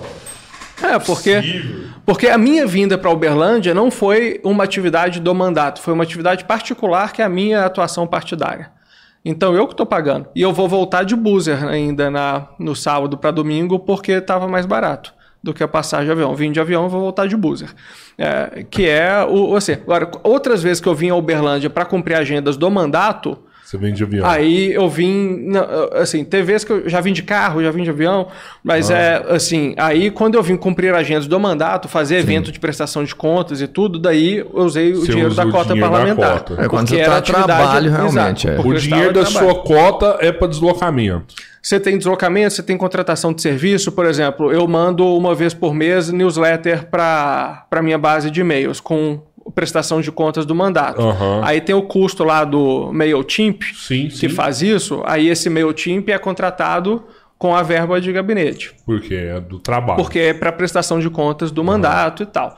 É, então, assim, essa, esse dinheiro que deveria ser para isso, é, os deputados mineiros podem usar 38 mil reais por mês. Eu uso 1.500, coisa assim. É. E esse dinheiro que às vezes alguma galera usa para abastecer. Para abastecer dinheiro da cidade inteira, para alugar jatinho. Esses é, 38 pra- você pode usar para tudo isso, para abastecer. Tem umas e tal. regrinhas, mas assim. Basta apresentar o comprovante ali do posto. Aí tem a pega. contratação da consultoria, que custou 50 mil reais para te entregar um negócio colado da Wikipédia. né? É, aí que começa a ver a- as coisas. Aí Tem o outdoor, o outdoor é, é pago com, com esse com dinheiro a cota parlamentar. com a cota parlamentar e tudo. Né? Então, desses 38 mil, eu uso 1.500 em média, porque é isso, a passagem de BH para Brasília e tal, e o MailChimp é, e coisa assim. É, agora, por exemplo, o Uber que eu pego, aí lá em Brasília eu alugo um apartamento. Eu poderia usar um apartamento funcional, que é um apartamento de 200 e tantos metros quadrados, com quatro quartos, sala gigante, não sei o quê, para cara, para um cara só passar três dias na semana Apartamento de luxo, então. apartamento de luxo, é, que aí esse eu me recuso a usar. Eu poderia ainda pedir dinheiro da Câmara para auxílio moradia, mas eu acho que com o salário de um deputado você consegue alugar seu próprio apartamento. Então eu alugo meu próprio apartamento em Brasília. É uma kitnet, na verdade, é um estúdio de 28 metros quadrados, é, que eu passo 3, 4 noites por semana lá. É, e o Que é Uber aquela que eu parada, cozinha, quarto, tudo junto. é, é é estúdio mesmo, né? o Aham, conceito ali aham, que tem, tem um, aham. é como se fosse um quarto de hotel, mas é um, um apartamentinho ali. E aí eu alugo com o meu salário. É, o Uber que eu pego para ir de casa para o trabalho, o trabalhador comum, se ele for de carro para o trabalho ou de Uber, ele vai pagar ou a empresa? E ele vai pagar. Então aí eu pago com o meu dinheiro. Agora, se eu pegar um Uber para ir numa reunião na cidade administrativa é, em BH, para uma agenda do mandato, aí esse Uber, a empresa, Sim, a né, empresa. que no caso é o gabinete, Aham. paga. E com isso eu consigo ser o deputado mais econômico da Câmara. Né? É, aí outras coisas. Então, o auxílio moradia no uso, você tem um auxílio mudança. É, que a ideia já é absurda, né? depois vocês vão ficar ainda mais é horrorizados. uma vez por ano que você É, pega no início e no fim do mandato, Tá. que são um salário inteiro que cai líquido, que não é descontado no imposto de renda nem nada, 33 então mil 34 reais, mil reais, 30. arredondando, que cai para auxílio mudança. Aí você fala, pô, quando eu me mudei, eu coloquei as coisas numa mala, a passagem de avião que já estava paga, eu despachei a mala, cheguei lá em Brasília e me mudei, não gastei nada. As pessoas recebem 33 mil, os outros deputados recebem 34 mil reais de auxílio mudança. Agora, o mais absurdo é, você recebe auxílio mudança no início do mandato e no final do mandato, porque teoricamente É você precisa gastar isso casa. tudo Oi, vo- é. no final. Agora, e o deputado que for reeleito? Vocês acham que acontece o que com ele? Aí tem que mudar para um apartamento maior, aí tem que ter mudança de Então, novo. o deputado que foi reeleito, ele recebe, na virada de um mandato para outro, 64 mil reais, 68 mil reais. Ele recebe o, o É, do é fim da e o saída do da começo. vida. É. Rapaz, que massa. O cara recebe o do fim, Muito do legal. primeiro e do início do segundo para não se mudar. Porque ele já está lá. É, Não teve mudança. E o infeliz recebe 68 mil reais líquido, puf, na conta para não se mudar. Nossa. É, e isso, obviamente, a gente abriu mão. né? Nenhum deputado do, do Novo usou isso. Pô, mas dá pra você fazer muita campanha com isso aí, cara. Então, os caras, assim, é, é inacreditável, É muito sabe? certinho, É, puro, assim, é, é, é uma coisa que não tem justificativa, Uhum. né? Tem, eu tava comentando isso numa outra entrevista mais cedo, tem algumas coisas que eu discordo, mas acho aceitável discutir, né? É, por exemplo, a história de financiamento público de campanha, eu discordo. Mas acho que é, um valor é, assim razoável, porque outros países realmente tem um pouco de financiamento público que funciona é, de uma forma legítima e tudo. Talvez é, eu aceito discutir. Eu sou contra. Eu vou colocar meus argumentos, mas entendo que as pessoas podem ter argumentos para colocar na mesa Plausíveis também, plausíveis, apesar de eu ser contra. Agora, defender 5 bi, não, não adianta. Você não vai ter argumento que vai me convencer, que, que eu vou achar plausível 5 bi. Né? O auxílio mudança, no início, no fim, eu acho o auxílio mudança como um todo já absurdo. Agora, você receber auxílio mudança para não se mudar, isso daí para mim não tem menor justificativa. Não dá para sentar na mesa e, e discutir, porque, cara, não tem argumento lógico suficiente para justificar isso, né? Outro que para mim não tem reembolso de despesa médica. O deputado ganha 34 mil reais por mês. Né? É, assim como empresas normais, a Câmara oferece a possibilidade de você contratar um plano de saúde corporativo, que aí você paga uma parte, mas é um valor menor do que você contrataria no mercado Sim, pelo um volume, plano coisa E é o que você mesmo, faz. um plano- Não, Não? eu, eu, e eu não faço porque minha família tem um plano de saúde e Aham. aí é, eu fiquei usa. no que eu já estava da minha Entendi, família, não entendi. contratei o da Câmara. Mas eu acharia razoável Aham, é, usar usar, porque é uma prática de mercado. Os brasileiros que trabalham em empresas normais têm. Tem. Agora, além disso, além de ter um salário alto, é, o plano de saúde, a possibilidade de contratar o plano de saúde é, corporativo, você tem um instrumento que é o reembolso ilimitado de despesas médicas. É. Ilimitado. Ilimitado. Qualquer parada que o cara mandar o comprovante ali. É. Ele. Isso é muito melhor É. que o plano. Assim, não, não, É, pra, não, absurdo. pro, não pro pagador de impostos. Exato. Para o cara, Mas pra então, quem assim, vai usar, é né? open bar de médico. Né? E aí é, tem sacanagem também. Né? O médico que Olha. fala: olha, é, posso te fazer uma nota de 10 mil, mas o procedimento custa 8, custa 5. Tá? Você consegue o reembolso mesmo? Né? Uma vez eu me deparei com uma situação dessa, eu falei, cara, não vou nem voltar aqui. Né? Vai É. além. Porque é o seguinte, no plano de saúde, geralmente, vamos falar assim, procedimento estético, no plano de saúde, geralmente, não cobre. É. Não cobre. Ah, Numa teve um situação dessa, você vai lá, você pode entrar igual eu e sair igual. É, teve um camarada em São Paulo, Há três eu acho, anos que colocou que fez todos a- os dentes da É, boca, mano, né? Ao custo de 150 mil reais. 150 mil reais. É, é isso. Aí a justificativa que deu foi que tinha bruxismo e aí era um procedimento médico de fato, e por isso ele tinha que fazer a, Entendo, a entendo. plástica dentária dele lá. Entendo. É, então é isso. O, o Bolsonaro, na história da facada, ele gastou um milhão e meio de reais do reembolso de despesa médica com o dinheiro da Câmara. Então teve a facada mesmo. Teve o custo, né? É, não, assim, obviamente, né? Não, não acho que é uma história é, inventada, mas ele pediu o reembolso e teve um milhão e Ele meio de reais. como deputado, no Como- caso. é, porque né? ele era deputado na época da campanha, né? E aí, um milhão e meio. Um milhão e meio. Mas você tem, assim, esse foi um dos maiores gastos, mas você teve um caso de deputado que ficou muito tempo internado e tal, outra que tratou o câncer, que também despesas de um milhão e meio, dois, três. Ou seja, ninguém usa o plano. Não. Todo mundo prefere pegar o, reembolso do que usar o, o É ilimitado, o plano. né? Pra que É- que você é vai? foda, você vai né, ser velho? trouxa e pagar o plano? Pra É você essa a lógica mensalidade, talvez você não use. Talvez você não vai usar, é uma despesa a mais, sendo que você nunca vai ter custo, Cara, despesa com isso. se, É- é se tiver a fim de ferrar uma galera, dá pra pegar uma galera nessa parada, né, mano? Não, tá na internet. O, o- não é ilegal.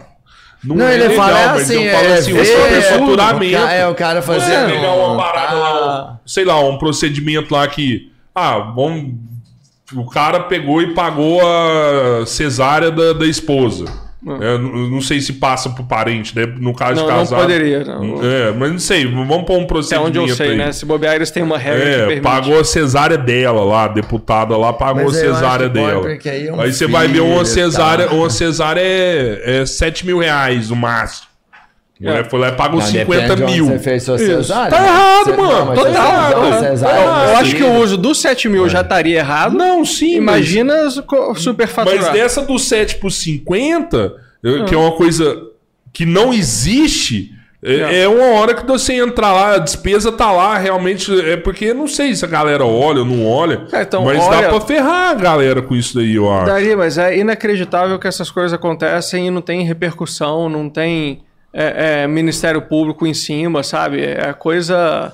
é, assim, é inacreditável, cara. O Mas quanto que essas que coisas que é? acontecem e as pessoas não dão é, visibilidade, É não que aqui já acontece nada com aconteceu os tanta caras. coisa escabrosa, assim, surreal, que não tem mais um absurdo aqui. É. O cara vai lá e gasta 150 mil com um tratamento dentário, pô, normal. Você não poderia, mas Cara, isso não é um absurdo, tem- assim, passa como normal. Não, ninguém fica. "Ah!" Não tem três anos eu fui olhar uma conta de um vereador na Câmara.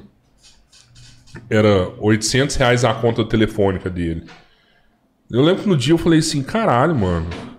Quem que paga telefone hoje, cara? Eu, eu 800 não pago o telefone. Tem, tem deputado que gastei mil reais por ano em carta. De graça. Cara, Aí não, chegar pra ele assim, ó, tem um negócio que virar chama stand-up WhatsApp. né? agora. Aí não, hein? cara. É.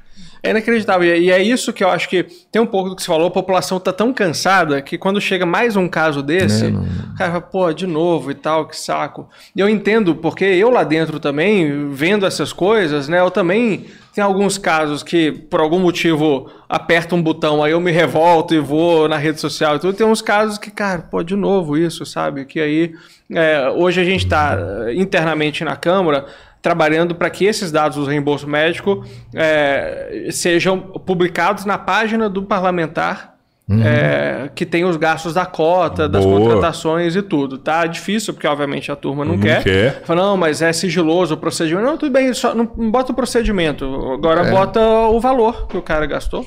É isso aí, a população tem direito de saber. A gente só conseguiu acesso a esses dados. Bota o nome do médico. Porque a gente pediu-. É, bota ali o CNPJ de onde foi pago e tal, porque hoje é tudo às escuras. A gente conseguiu é, isso uma vez e aí publicamos um relatório com os gastos e tudo. Uns dois ou três veículos de imprensa replicaram e ficou nisso. É, e aí a gente encaminhou para o Ministério Público e tal, para, ó, chequem aqui se tem coisa errada nesse procedimento, nesses valores. É, mas o troço não vai para frente. É por isso que, que tudo que nós estamos falando aqui volta para a história de que é, nós precisamos que os dois lados da moeda, os políticos e a população, é, tenham uma relação com o voto mais adequada. É, as pessoas podem não concordar comigo quando eu falo que eu quero privatizar a Petrobras, os Correios e coisa assim, porque acho que o Brasil tinha que ficar enviando carta com dinheiro público para lá e para cá. Pode ser, a gente diverge, mas beleza. É, agora, não dá para aceitar o auxílio mudança é, de 40, Sim. de 34 mil reais. É inaceitável auxílio mudança para quem não se muda. Né? É inaceitável reembolso de despesa médica. Acho que a gente podia minimamente concordar com alguns desses grandes temas e ir trabalhando para acabar Mas é com por isso coisas, que você tem né? que falar de tudo, entendeu? Tipo assim, é, é não, não dá para ter esses auxílios tal, tal, tal, porque é isso, isso, isso, e aí talvez uma hora você arranca algum. É, né? é por isso que você tem que falar assim, ó, eu quero que privatiza tudo, porque não vai privatizar tudo nunca, mas vai que você pega e tira um, vai tirando um, um outro aos poucos, pouco, né? É por isso não, que você vai caminhando, né? Aos é, poucos pra é, lá. É. Entendi isso, mas eu não sei, hein? Porque não, quando então... você pega muitas coisas, você não Aí consegue fica difuso, né? nada, é. exato. Então é. acho que tal, não sei, mas é uma estratégia assim, ah, vamos privatizar, não, vamos, vamos concentrar que... esforço em fazer uma coisa só, porque você fala assim, tem que privatizar tudo e não vai acontecer em tudo, pode acontecer em nada. É, concordo. Acho que o ponto é assim. É. Essa aqui é a lista de coisas que eu acho que deveriam ser extintas. Sim. Auxílio mudança, reembolso de despesa médica, 36 mil reais de cota parlamentar Sim. e tudo.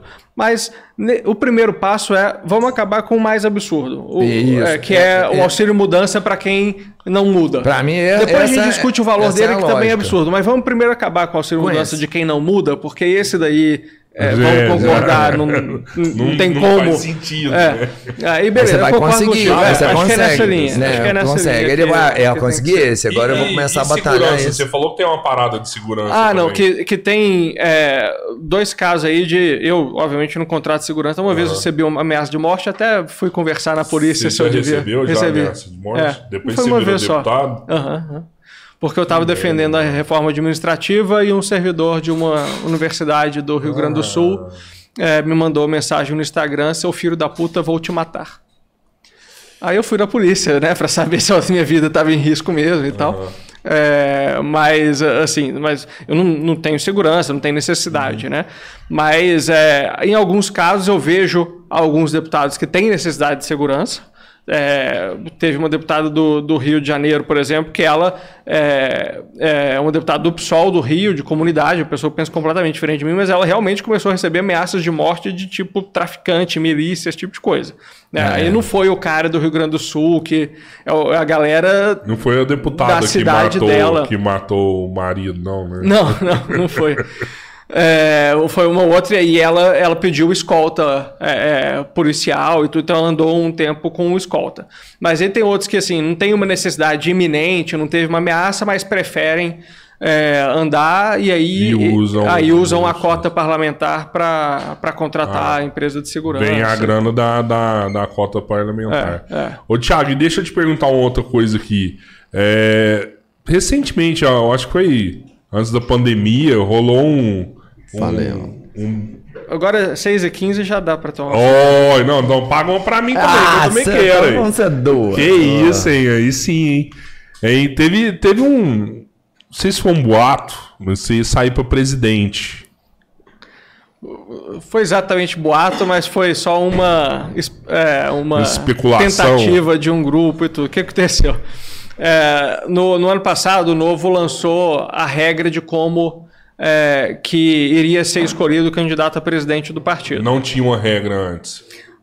Não, acho que em 2000, que assim, a única vez que a gente lançou o candidato a presidente tinha sido em 2018, ah, que eu acho que ainda foi a primeira vez e tudo, nem tinha um processo estruturado. Uhum. Aí para 2022 eles resolveram ter um processo estruturado de escolha dos presidentes, do, do candidato à presidência.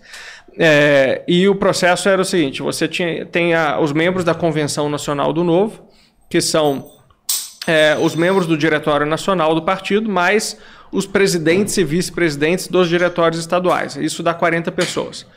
Aí o processo era: os presidentes, esses, essas pessoas, é, se é, 21 das 40 assinarem uma carta dizendo quero que fulano seja candidato a presidente pelo Novo, participe de um processo é, seletivo para uhum. ser candidato a presidente pelo Novo, tanto faz. É, eu. É, é, se alguém tiver 21 assinaturas, ele entra no processo.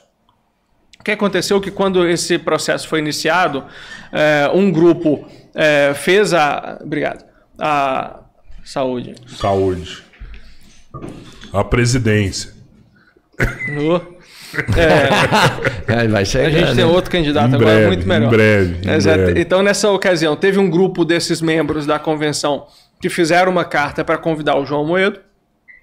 É, e teve um, um outro grupo é, menor. Esse grupo do João Moedo conseguiu bem mais do que as 21 assinaturas, conseguiu 36, coisa assim. E teve um outro grupo que, é, por N motivos, achava que o candidato a presidente devia ser outro. E, por sei lá que motivo também, achou que o cara que poderia ser candidato a presidente pelo Novo poderia ser eu. Né? Então, o, foi o diretório de Santa Catarina que é, é, teve essa iniciativa e começou a coletar as assinaturas para que eu também entrasse no processo é, de escolha da- do candidato à presidência do Novo. É, acabou que isso deu um certo reboliço no partido e tudo. É, a minha carta né, nunca teve as 21 assinaturas, acho que chegou a ter 15, uma coisa assim, 12, não sei direito, que eu não estava liderando esse processo, né? Eu era assim, é, ele, o cara Um lá de Santa- espectador tava ali, mesmo. espectador. Eu não tinha autonomia para isso e também achava que não deveria me envolver porque é uma decisão da convenção do partido. Acabou que nesse processo o próprio Amoedo desistiu ele, da candidatura dele. é, e a gente ficou, e a minha carta não chegou até as assinaturas, então ficou um tempo é, em que o Novo não iria ter candidato à presidência, mas houve um tempo em que teve essa mobilização para conseguir as assinaturas em torno do, do meu nome. Foi ali em maio, junho é, do ano passado. E aí o Novo ficou uns seis meses sem ter uma definição de quem seria o candidato, ou se teria candidato ou não. É, e mais ou menos em outubro, novembro do ano passado, o Diretório Nacional é, encontrou, foi atrás de um outro nome, que é o do atual pré-candidato, que é o Felipe Dávila, é, e que inclusive vai estar aqui no Triângulo amanhã, vem amanhã para Uberlândia. E o, e o Felipe, então, aí foi é, escolhido, formalizado como nosso pré-candidato. Então, assim, em nenhum momento eu cheguei a ser o pré-candidato, mas teve essa, esse momento aí em que uma parte do partido estava se mobilizando para que eu fosse. E o que, que você achou da escolha do Felipe? Excelente, cara. Ele é um cara, assim, o, o perfil em geral é, de quem tá no novo é mais parecido com o meu. Em termos de alguém que nunca se envolveu com a política, mas estava insatisfeito com a coisa e tudo, e daí, num ato meio de rebeldia, de insanidade, o que for, falou, cara, quer saber, eu vou pra política. Vral, e foi parar lá. É, o Felipe é um cara que há 20 anos estuda política. É, ele se formou em ciência política, ele fez mestrado em administração Caramba, pública. aí. É, só que ele sempre fez isso é, de uma forma nunca política, sempre de uma forma mais é, técnica. Ele fundou um centro, é, uma organização que chama CLP, Centro de Liderança Pública, que trabalhava formando tecnicamente prefeitos, equipes, Oh, secretários e tudo. Então é um cara assim que ao contrário de mim, que fui descobrir o que eu tinha que fazer depois de ser eleito, é um Uhum. cara que já está há 20 anos estudando isso, já escreveu um monte de livros sobre propostas para o Brasil e coisa assim. É, então assim, é um cara que já sabe boa parte do que tem que ser feito. O desafio dele agora é se tornar conhecido. Né? Porque ele não é uma figura pública, ele assim, no, no meio é, do assim de quem acompanha política, as pessoas que estudam e coisa assim, ele é até um nome conhecido, porque ele tem livros escritos, ele sempre deu muita entrevista, coluna em jornal e coisa assim, mas a população em geral ainda não o conhece. Né? Então, é um cara que tá, começou no fim do ano passado a rodar o Brasil, né? É, por isso está vindo aqui para o Triângulo esse final de semana. E, e a minha impressão é que tem muita condição de a gente ver no cenário nacional se repetir o cenário mineiro em 2018. Que cenário é esse? Você tinha. Sério, você acha que a terceira via, então, é o Felipe Dávila? Eu acho que pode ser. O que, que era o cenário de 2018? Você tinha dois candidatos que todo mundo dava como certo que ia ser um deles, que era o Anastasia e o Pimentel, né? O Pimentel, com toda a rejeição por conta do contexto maior de PT e por conta do governo dele, que foi um desastre. Também, é. E o Anastasia com a rejeição do PSDB, que aqui em Minas ficou muito manchado por conta da questão do Aécio e, e tudo mais. Então, os dois candidatos eram altamente conhecidos, altamente é, é, rejeitados, né? E é, então você via as pesquisas, era assim. 32% para Anastasia, 26% para o Pimentel e 25% de indecisos. É, então tinha um espaço absurdo para um outro nome, só que esse nome não existia ainda. Você tinha o Rodrigo Pacheco, que no momento ia ser candidato ou não, o Márcio Lacerda, que no momento ia ser candidato ou não, e daí é, é, mostravam que poderiam fazer isso, e você tinha o Zema. É, que estava fazendo um Bem trabalho de mineirinho ali no formiguinha, fundo. Formiguinha, cara, visitando cidade formiguinha. por cidade. Eu lembro que no Triângulo eu vi umas duas, três vezes com ele, cara. Uma vez de carro saiu eu, ele, duas pessoas da equipe, sem comitiva, sem nada, é, dividindo o volante e indo para. agora, Centralina, é, uma cidade super Eu pequena. tive uma reunião com ele com cinco pessoas na sala. Cinco pessoas. É, era e isso. o Zema e um projetor debaixo do braço. É. Ele parava, ligava o projetor e falava para cinco pessoas, falava, ó, eu vou, É isso. vou ser governador. E aí tinha o Zema que estava fazendo essa campanha de formiguinha, que ninguém dava bola, as pessoas falavam, pô, faço não, Zema, você tem mais coisa pra fazer, né? É, ficar aí um Empresário, ano é. e tal. É, mas ele foi indo, persistindo. Aí aqui. Mas ele mandou muito bem no segundo turno, né? Foi, foi. Ele mas eu- jogou, jogou alto ali, a hora que ele falou assim, ah, vou apoiar o Bolsonaro, ele pegou todo o Não, não, eleitorado ele, ali. ele nunca falou que ia apoiar no Bolsonaro. segundo turno, ele, ele falou, ah, entre, entre tal e tal, eu fico com o Bolsonaro. Eu vou te falar, ele falou. Você viu esse Ele negócio? falou, ele falou. Você viu Acho que ele-? Foi ele- mais ou menos Ele isso, falou, cara. Foi mais ele ou falou, menos. É, assim, ele foi político turno. nesse instante. Assim, Acho que ele eu acho que foi bom. declarou- Pô, bom Ah. pra caramba, ainda bem que ele fez isso. Não, foi que isso. tem uma história de que ele fez campanha pro Não, Bolsonaro. não, sei o não, quê, não, E não. que no primeiro turno Não, ele não. apoiou o Foi Bolsonaro. Num, foi isso num não teve. debate, não teve nada no primeiro turno, foi num debate e ele falou, ó, Não, então, mas é ele não ganhou a eleição no segundo turno, ele ganhou no primeiro. exatamente, teve É. isso também, eu também concordo o com ponto isso. é que assim, é que Mas como... no segundo tava foda, a hora que ele mandou essa que ele pegou e deu uma Não, disparada. o segundo ele estava sempre na frente. É, o que aconteceu, assim, quem chegasse no segundo turno contra Pimentel ou Anastasia, por conta da rejeição que as duas Exato. candidaturas Sim, tinham, a chance de ganhar era muito grande. É, né? É, e aí, contando essa história toda, porque esse cenário é, ele pode se repetir nas eleições nacionais é, em 2022. A gente tem muitos elementos iguais. Né? Dois candidatos amplamente conhecidos e amplamente rejeitados, né? que tem um teto ali. Um outro grupo de candidatos. Acho que a única diferença que a gente tem esse ano em relação a Minas em 18 é que esse ano você tem o fator Moro, que é um terceiro candidato muito conhecido É. Mas, mas que também tem um teto, porque ele é rejeitado Exato. pelos lulistas e pelos bolsonaristas. Exato. Né? Então eu vejo que tem um espaço, mas aí você tem uma série de outros candidatos ainda pouco conhecidos. né? Simone Tebet, é, Alessandro Vieira, Felipe Dávila, é, o próprio Rodrigo Pacheco, é presidente do Senado, mas é, não tem um conhecimento é, amplo na população e é pré-candidato hoje do PSD e coisa assim. Então acho que pode se criar um ambiente onde é, mais próximo da eleição a gente vai ter a população olhando para esse cenário falando, cara, eu preciso desesperadamente de outro nome, resolva se unir em torno de um outro nome, que foi o que aconteceu em Minas em 2018. Né? É, entre o, o Zema uh, teve essa disparada foi cinco dias antes da, da- do primeiro turno, quando ele foi no debate da Globo, que foi o primeiro debate que ele foi. E aí tinham É, vários nomes lá que não eram conhecidos, e ele se destacou no debate. E aí o pessoal falou: pô, eu não preciso votar no Anastasia para eliminar o Pimentel, eu não preciso votar no Pimentel para eliminar o Anastasia. Verdade. Tem esse cara.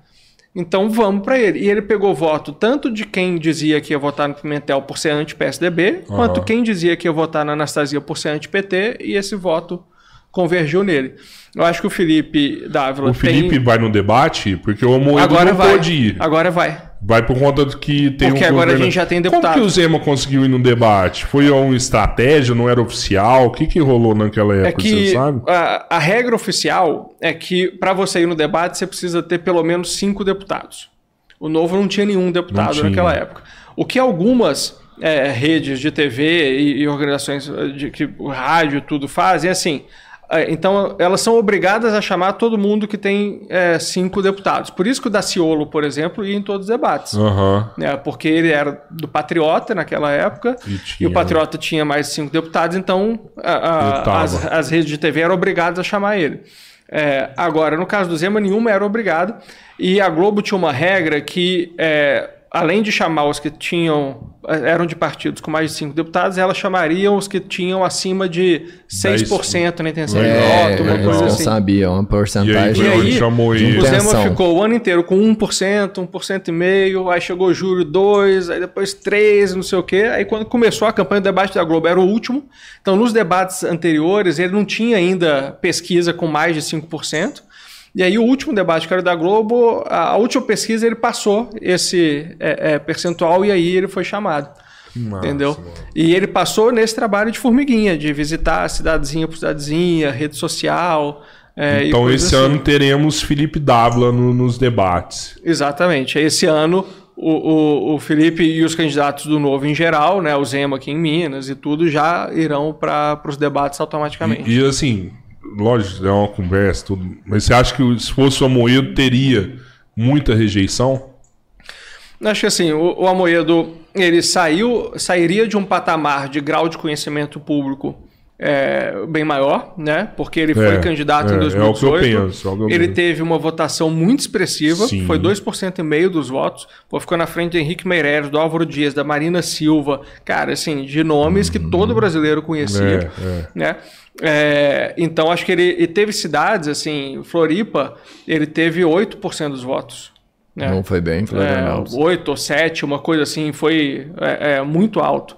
É, teve isso de capital, né? Aqui em Minas tiveram cidades no sul de Minas, e acho que até aqui no Triângulo, que ele ficou em terceiro. Né? É, então, assim, acho que já sairia desse patamar, mas acabou que, por uma série de, de motivos é, é, internos do Novo, ele acabou não tendo o apoio necessário dentro do próprio partido. né? então, ele teria uma vantagem é, externa, mas ele tinha uma desvantagem interna porque acabaram acontecendo alguns desentendimentos é, é, dentro do partido é, que fez com que ele é, é, acho que não força. seria uma perdesse força e seria uma candidatura que teria dificuldade é, de ter o respaldo interno do novo. Então, eu acho que, ainda que a do Felipe parta de um patamar de conhecimento público menor que o do Amoedo, é uma candidatura que uniu o partido. É, e que acabou com os desentendimentos internos do partido, porque todo mundo olhou para o Felipe e falou: pô, esse cara pensa que nem a gente, é, é um excelente candidato, é, tem histórico, né, conhecimento, como eu falei, e que todo mundo se sente confortável em apoiar. Né? Então, acho que tem ônus e bônus, mas acho que no, é, é, no fim das contas, a, a candidatura do Felipe, é, por esse contexto do novo, é uma decisão mais acertada. Uma, uma vez eu fui num evento do Novo e me falaram, falaram no evento. Eu achei legal, até queria que fosse bem antes, mas falaram, ó, o Novo é 30 e o ano do Novo é 2030. E, você já deve ter escutado isso também, não? É, eu escutei isso. O Novo é 30 e o ano do Novo vai ser 2030. E eu falava assim, cara, tinha que ser antes, tinha que ser antes, tinha que ser antes, né? É, eu ia te perguntar se você concordava com isso, mas você, você não escutou essa parada, né?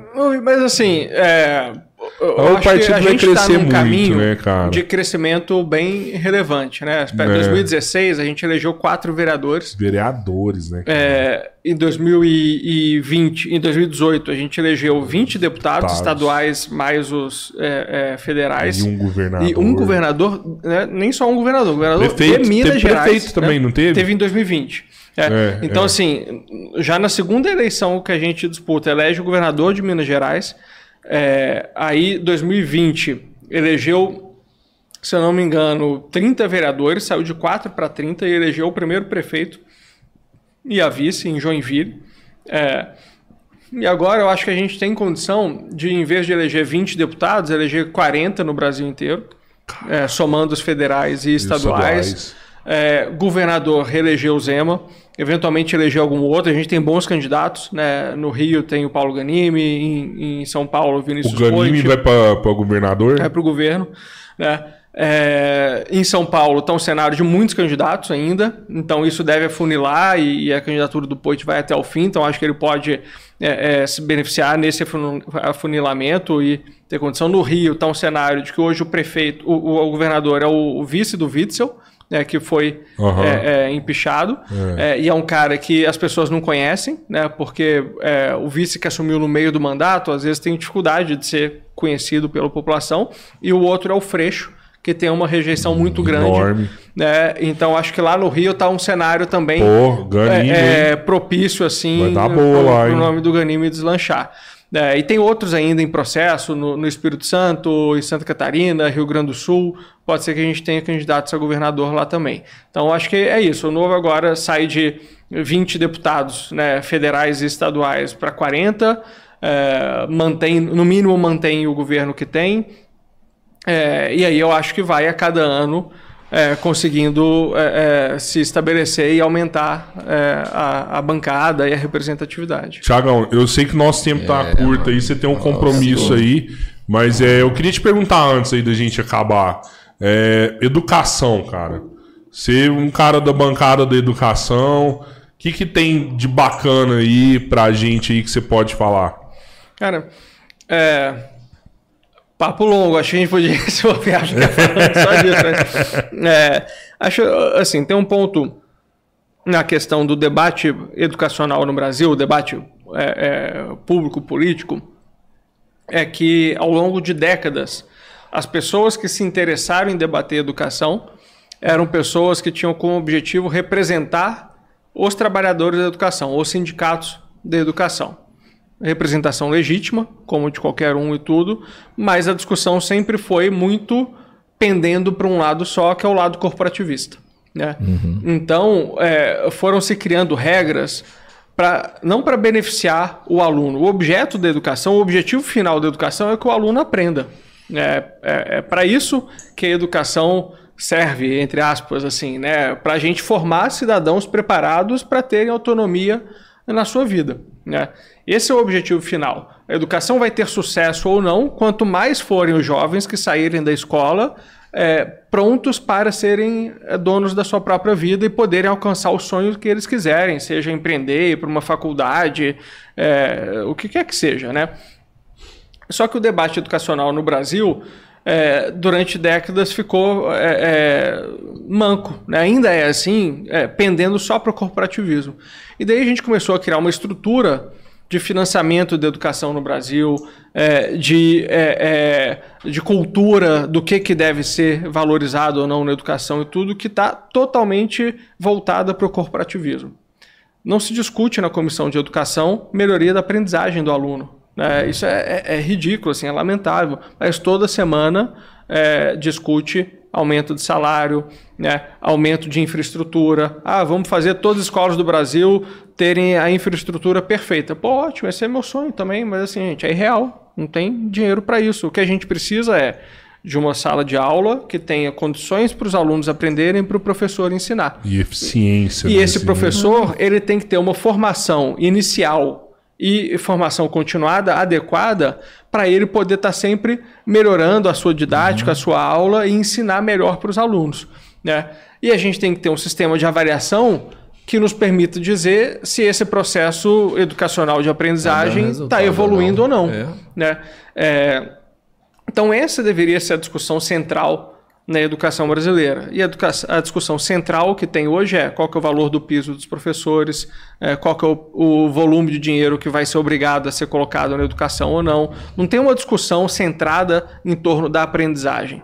Então, o papel que eu faço hoje na comissão de, de educação é, é, é, um papel muito de é, é, sozinho, muitas vezes, porque às vezes está eu contra todos os representantes dos sindicatos lá e tudo. No IF. Fiz, hein, é, é, e, e assim, é de meio acordar, gente, isso aqui é irreal. Né? Dá um exemplo de um projeto que foi aprovado no fim do ano passado. Obrigar todas as salas de aula do Brasil, das escolas públicas e privadas, a terem no máximo 35 alunos. Não tem Pô, como. mas é, é, porque menos alunos é bacana, porque daí é, é, aprende mais, o professor tem menos trabalho e tal. Pô, ótimo, no papel tá lindo. Agora é irreal você ter estrutura física, é, contratação de profissionais e tudo para fazer todo o ensino médio no Brasil ter 35 anos, ter 35 alunos, né? Eu falei, eu fiz é, é, terceiro ano, eu fiz o ensino médio inteiro numa sala de 50 alunos. Eu também. É, cara, 48. E, e aprendi e consegui passar nos vestibulares que eu fiz e coisa assim e tudo mais. Agora imagina se toda escola particular no Brasil é obrigada a diminuir de 50 para 35 Vai encarecer alunos. pra caralho a educação. É, e cara aí o que, que não vai acontecer? muito Vai jogar pô. mais alunos para a rede pública Isso. e a rede pública, que também não consegue Vai hoje absorver. ter 35 alunos, vai conseguir absorver. E você vai fazer o quê? E esse é um projeto que, assim, as pessoas E olhavam é para mim. difícil, porque o cara pensa assim, pô, você tá querendo ferrar. Você é contra a Você tá educação querendo ferrar, e tem tudo. 35, vai melhorar. É difícil isso daí, mano. Exato. E, e, e- esse é um exemplo, mas é toda semana debates desse nível. As pessoas, especialmente representantes de sindicatos, dizendo que eu era contra a educação, porque eu não queria baixar a sala para 35, porque eu não quero aumentar salário de professor, porque eu não quero criar é, é, uma brinquedoteca em 100% das escolas do Brasil. E eu dizendo, gente, não é isso que vai melhorar a qualidade da educação no Brasil. Não tem dinheiro para isso. Vamos parar de ser populista, vamos começar a discutir aprendizagem. Né? Então, é, esse é bem o, o, o- debate onde eu acho, e aí para ajudar ainda um ministério maluco, né, do governo Bolsonaro, assim, que, cara, é assim, das coisas mais inacreditáveis que eu já vi, as pessoas que é, é, passaram. O, o atual ministro, achei ele até gentil, bem intencionado e coisa assim, mas é alguém que não era do meio da educação, sabe? É, ele foi escolhido porque ele era pastor e, e tudo. E tudo bem o cara ser pastor, mas esse não é um pré-requisito para você ser ministro da educação, né? Agora, o anterior era um cara é, com um problema psicológico, assim. É, é, ele era alguém, assim, para ser gentil aqui, já que estamos no ar, né? É, esse é o, o melhor adjetivo, a melhor forma de adjetivar ele, assim. Então, era assim, eram debates Nada inacreditáveis, normal. entendeu? Eram coisas assim, cara, não é possível que eu tô aqui com o ministro da Educação e é isso que nós estamos debatendo, né? É, então, assim, um governo que não liga para a educação, não se importou em quem colocar lá. É, na Câmara, é, o debate totalmente corporativista. é, e eu e outros poucos, assim, é, tentando ajudar. Mas, pelo menos, para dar um- a metade cheia do copo, em, em educação a gente tem muitas organizações muito legais do terceiro setor é, que têm atuado de forma consistente ao longo dos últimos 10, 15 anos para contribuir para isso. E a gente tem tido bons experimentos no Brasil, pontuais, nada ainda de forma estrutural, né, é, mas que tem ajudado a, a fazer as experiências avançarem. O pessoal fala muito do, é, do ensino médio em Pernambuco, é, do ensino fundamental no Ceará, Ceará. que são experiências que agora estão sendo Ceará Instituto duplicadas. Ayrton Senna, que parece dar uma força lá, né? É isso. Então, tem várias organizações do Aham. terceiro setor, Instituto Ayrton Senna, eh, Fundação Lema, Instituto Natura, Instituto Sonho Grande, Todos pela Educação, Instituto Itaú Unibanco, Fundação Itaú Social, aqui, sete que eu lembrei, assim, tá? Mas tem Aham. outras também, Tem que mais. cada uma com seu foco e coisa assim, tem atuado ao longo dos últimos 10, 15 anos de forma consistente e ajudado, pô, Sobral teve esse resultado legal. Então vamos pegar o modelo de Sobral e espalhar para outras cidades do Brasil, vamos sistematizar isso e tudo, né? Um pouco, o Ayrton Senna acho que faz um pouco disso e tal. Vamos pegar o modelo de ensino médio de Pernambuco, sistematizar isso e espalhar pelo Brasil, isso que, por exemplo, o Instituto Sonho Grande faz. Né? É, então você tem essas organizações surgindo que estão fora do debate corporativista e, e revolts da, da Câmara e do, do ministro, ex-ministro da Educação, e estão, aos pouquinhos, é, é, construindo isso. Estão apoiando aqui em Minas, por exemplo. A expansão de escolas integrais no ensino médio aqui em Minas tá, é uma expansão fantástica, assim, e daqui a pouco isso vai é, é, trazer resultado para aquilo que a gente falou que é o mais importante, que é a aprendizagem do aluno. Ele sair do ensino médio com condições de ser dono da sua própria vida. né? Então, acho que esse que é um ponto super importante. Massa demais. Cara, assim, só para me entender, porque vocês conseguem fazer algumas leis, é, leis lá, algumas leis lá. E, e no, no final a gente já vê que tem vários planos que estão dando certo aí, o FIES e vários, que o cara consegue estudar numa, numa faculdade particular, mas ser bancado esse sistema pelo, pelo governo. Por que, que isso não funciona no, no, no, no início? Então, deveria funcionar. E, na verdade, no- bem no não início... tem um incentivo. é, no, no início, início, funciona. E aplicar É, que é no, na primeira infância, né? em, em, é, creche, Em creche. educação infantil, esse modelo parecido com o FIES, né, que é o modelo de voucher ou de escolas Sim. conveniadas, tem bastante. São Paulo faz isso bem, É. BH faz algo nessa linha, que são as UMEIs, Unidade Municipal de Educação Infantil. Lá não é um modelo 100% assim, mas já é, é 50%. Vai, o Estado fornece os professores e a infraestrutura é, é uma, é, é uma organização terceira que, que gere. É, então, em educação infantil, isso tem. É, e no, no ensino superior, isso aconteceu bastante com o ProUni e Fies. ProUni, é. É. O que, que é o ponto?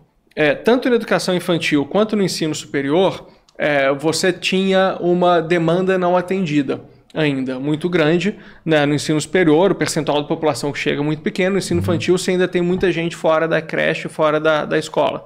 No ensino fundamental e médio, é, você é, no ensino fundamental você quase tá- universalizou. Né? Demorou no Brasil para universalizar, foi só na década de 90, mas você quase universalizou. No ensino médio você não tem problema de oferta de vagas, você tem problema de evasão. Né? Então nem todos os adolescentes estão na escola. É, mas não é porque falta Mas vaga, aham. é porque eles evadem, né? Você tem problema de, é, do jovem que precisa começar a trabalhar, de, de menina que engravida e abandona a escola, né? Tem ainda no Brasil, e isso acontece muito de forma forte. Mas aí qual que é o meu ponto? É, é muito mais fácil você implementar esse modelo quando você tem uma demanda não atendida. Sim. Né? É, porque daí você consegue é, justificar para para a Câmara, para o Congresso, para a Assembleia Legislativa e tudo, de que, gente, eu preciso atender essa demanda de forma rápida, o setor privado é o único que vai conseguir me atender de forma rápida, então vamos fazer. Qualidade. No ensino fundamental e médio, você tem que mudar a lógica de um modelo já existente. Entendi. É, então, é, é, tem muito mais resistência, né? É, é- é muito um processo de mais longo prazo, porque você não pode só é, criar os convênios e tudo. Você tem que pensar no que, que você faz com a turma que já está lá. Né?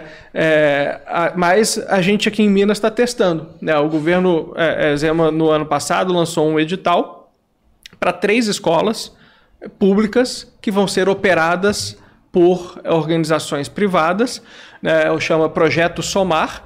É, foram escolhidas as escolas com pior índice educacional, né, é, justamente para poder dar um delta maior ali da aprendizagem. E esse ano essas escolas começam a operar alunos da rede pública que, é, ao invés de ir para uma escola gerida pelo Estado, vão para uma escola gerida por uma organização social. É, em Porto Alegre tem modelos assim que funcionam muito bem. É, e aí acho que é ir mostrando que é, é, essa possibilidade, essa modalidade funciona, né, gera bons resultados educacionais, tem um custo menor Menor o do custo. que a estrutura estatal é, e ir quebrando um pouco a resistência e fazendo essa mudança acontecer no, no médio prazo. Né? Então, acho que é um caminho, é um modelo que, que eu defendo, mas é, a, a, a dificuldade, as barreiras de implementação são maiores do que as barreiras de implementação no ensino superior e educação infantil. Com certeza. Bacana. Tiagão, cara, quero te agradecer demais da conta. Eu sei que você tá cima da hora aí. Hoje eu tinha intenção de bater o recorde do professor Denis, que foi 4 Quatro horas e meia de podcast. É, inclusive, e era possível, era possível, cara. O papo tá Total, bom. é, ué. tá bom. Ah. Mas queria aproveitar e agradecer o Denis aqui, pô, que foi quem no- nos apresentou e Pô, já cara. tinha um tempão, acho que, Foi um sei lá, prazer várias semanas aqui que o Denis está Nossa, falando. demais. Você tem que ir lá Obrigado. para Araguari e tudo, tentar encaixar. E agora surgiu esse evento do, do novo aqui amanhã. Eu falei, cara, Denis, avisa a turma lá que agora Top. Eu consigo. top. E é, o Denis tem feito um trabalho brilhante eh, de defesa do liberalismo no Brasil há, há anos. Sim. É uma das grandes referências do Denis é liberalismo o maior no Brasil liberal do Brasil. tá lá com a gente na Câmara há um ano e meio, um, um ano, né? É, e, né, as próximas semanas aí, poucos meses, ele deve ter novidades pra gente aí da contribuição que ele Estamos dará para o Brasil a partir de agora. Cara, mas já que você falou isso, eu quero deixar reforçado portas abertas pra vocês. Não só agora, mas sempre precisar, né, Albertinho? Cara, é isso aí, assim. Quando a gente começou isso aqui. Não esquece o caminho da casa, É, não. quando Ah, a gente começou isso aqui, eu e o Rodrigo, a gente tinha uma proposta que a gente não traria aqui dentro pessoas da política. A gente conversou Verdade, isso muito é assim, olho no olho, falou, ó, cara, a gente vai fazer, é, é livre, é, não, não tem nicho, mas a gente não vai trazer pessoas políticas. E eu acho que a gente continua fazendo isso com um certo sucesso, com raras exceções. Hoje é, é um sucesso porque eu não te vejo como um político. Te vejo como um cara que quer fazer o que é certo e o que é preciso. Transformador, né? Então, legal, cara. Te transformador. agradeço. Parabéns pelos e- E projetos, boa parte do meu esforço é, é, é mostrar para as pessoas que o político é um cara normal, entendeu? Assim, gente, Que não tem pode que mudar. fazer coisa certa. É, né? que pode fazer coisa certa e que assim, não é aquele cara que tem que andar em tudo quanto é lugar, cheio de assessor, de a- jatinho, é, motorista, sabe? Essa coisa, pô. Ainda mais um deputado, deputado é o povo, né? Ele não pode se distanciar do povo a partir do Exato. momento que ele vira deputado, né? Então, é, tá até conversando com o Rodrigo, eu acho engraçado lá o jeito que. É, eu tenho que falar agora, aproveitar que tá, tá ao vivo, mas é verdade. A gente foi buscar ele lá em Uberaba, né? Fomos dar carona pro deputado federal, ele tava a pé lá em Uberaba. E aí, a hora que ele veio, a gente ficou esperando ele na esquina ainda, né? Aí, a hora que ele veio com a mochila nas costas, meu cunhado junto, falou assim: é o deputado federal mesmo? Eu falei: é, cara, o deputado federal faz um trabalho incrível em Brasília, pode acompanhar nas redes sociais. Tiago Mitrô, que realmente é o cara, é um dos melhores políticos do Brasil hoje no ranking de políticos. Tô falando no ranking dos políticos, tá? Um dos melhores políticos do Brasil. Tá lá. Tem, quem sabe o site? Você sabe o site do ranking? É, É políticos.org.br. É. políticos.org.br. Entra lá, vê Ah, o isso ranking. é legal, hein? Todo vê o ranking que tá o cara aí. que você votou. Entra lá, políticos.org.br e procura o cara que você votou. Vê o ranking que ele tá lá. Faz melhor. Depois comenta. Não, não, faz melhor. Você entra no políticos.org.br antes da- da- de votar e escolhe um que tá lá na cabeceira. Exato. Se o cara tá lá na cabeceira, ah, simpatizei Com desse, acho que o projeto dele é bom, o partido é dentro, escolhe um do comecinho lá, não vai no finalzinho não. Eu vi um político lá que eu votei pra presidente que tá. Em qui- 514, eu acho. Passou o A gente último. votou pro 513. presidente. 513, É votou uma tá em loucura, é uma loucura, 514. gente. Obrigado aí. Semana valeu. que vem, muita novidade. A gente vai passar a agenda da semana pra vocês. Valeu, galera. Valeu. Eu sei que vai ter Thiagão, MC Niak, né? cara, MC. Niak dia mesmo, 22. viu? Show de Tá aí bola. com a gente. Obrigado. Não, pera aí, não vai falar desse patrocinador, não? Ah, vamos falar rapidão aí, Aproveita Pedrão. o cara, o Mandar um abraço pra galera da, aqui, mano. da Vamos Futuristic, né? Entra lá no nosso site, Isso. www.futuristicgames.com.br. A Drogaria Futuristic também. Segue a gente lá no Instagram. Qualquer dúvida é só chamar aí no direct aí. Mandar um abraço pra Uberlândia Refresco. 44 anos de distribuição de bebidas na nossa região. Triângulo Mineiro, Alto Paranaíba, Noroeste Minas. Mandar um abraço pra Inove, o Alex. Pro Badião Smart, melhor rede de supermercados da nossa região. E pra Termolar, quem dura, mais dura sempre. Tudo que é bom dura mais. Termolar, parceiro internacional. Abraço aí pra. Aurélia aí da Termolar. Até mais. Valeu.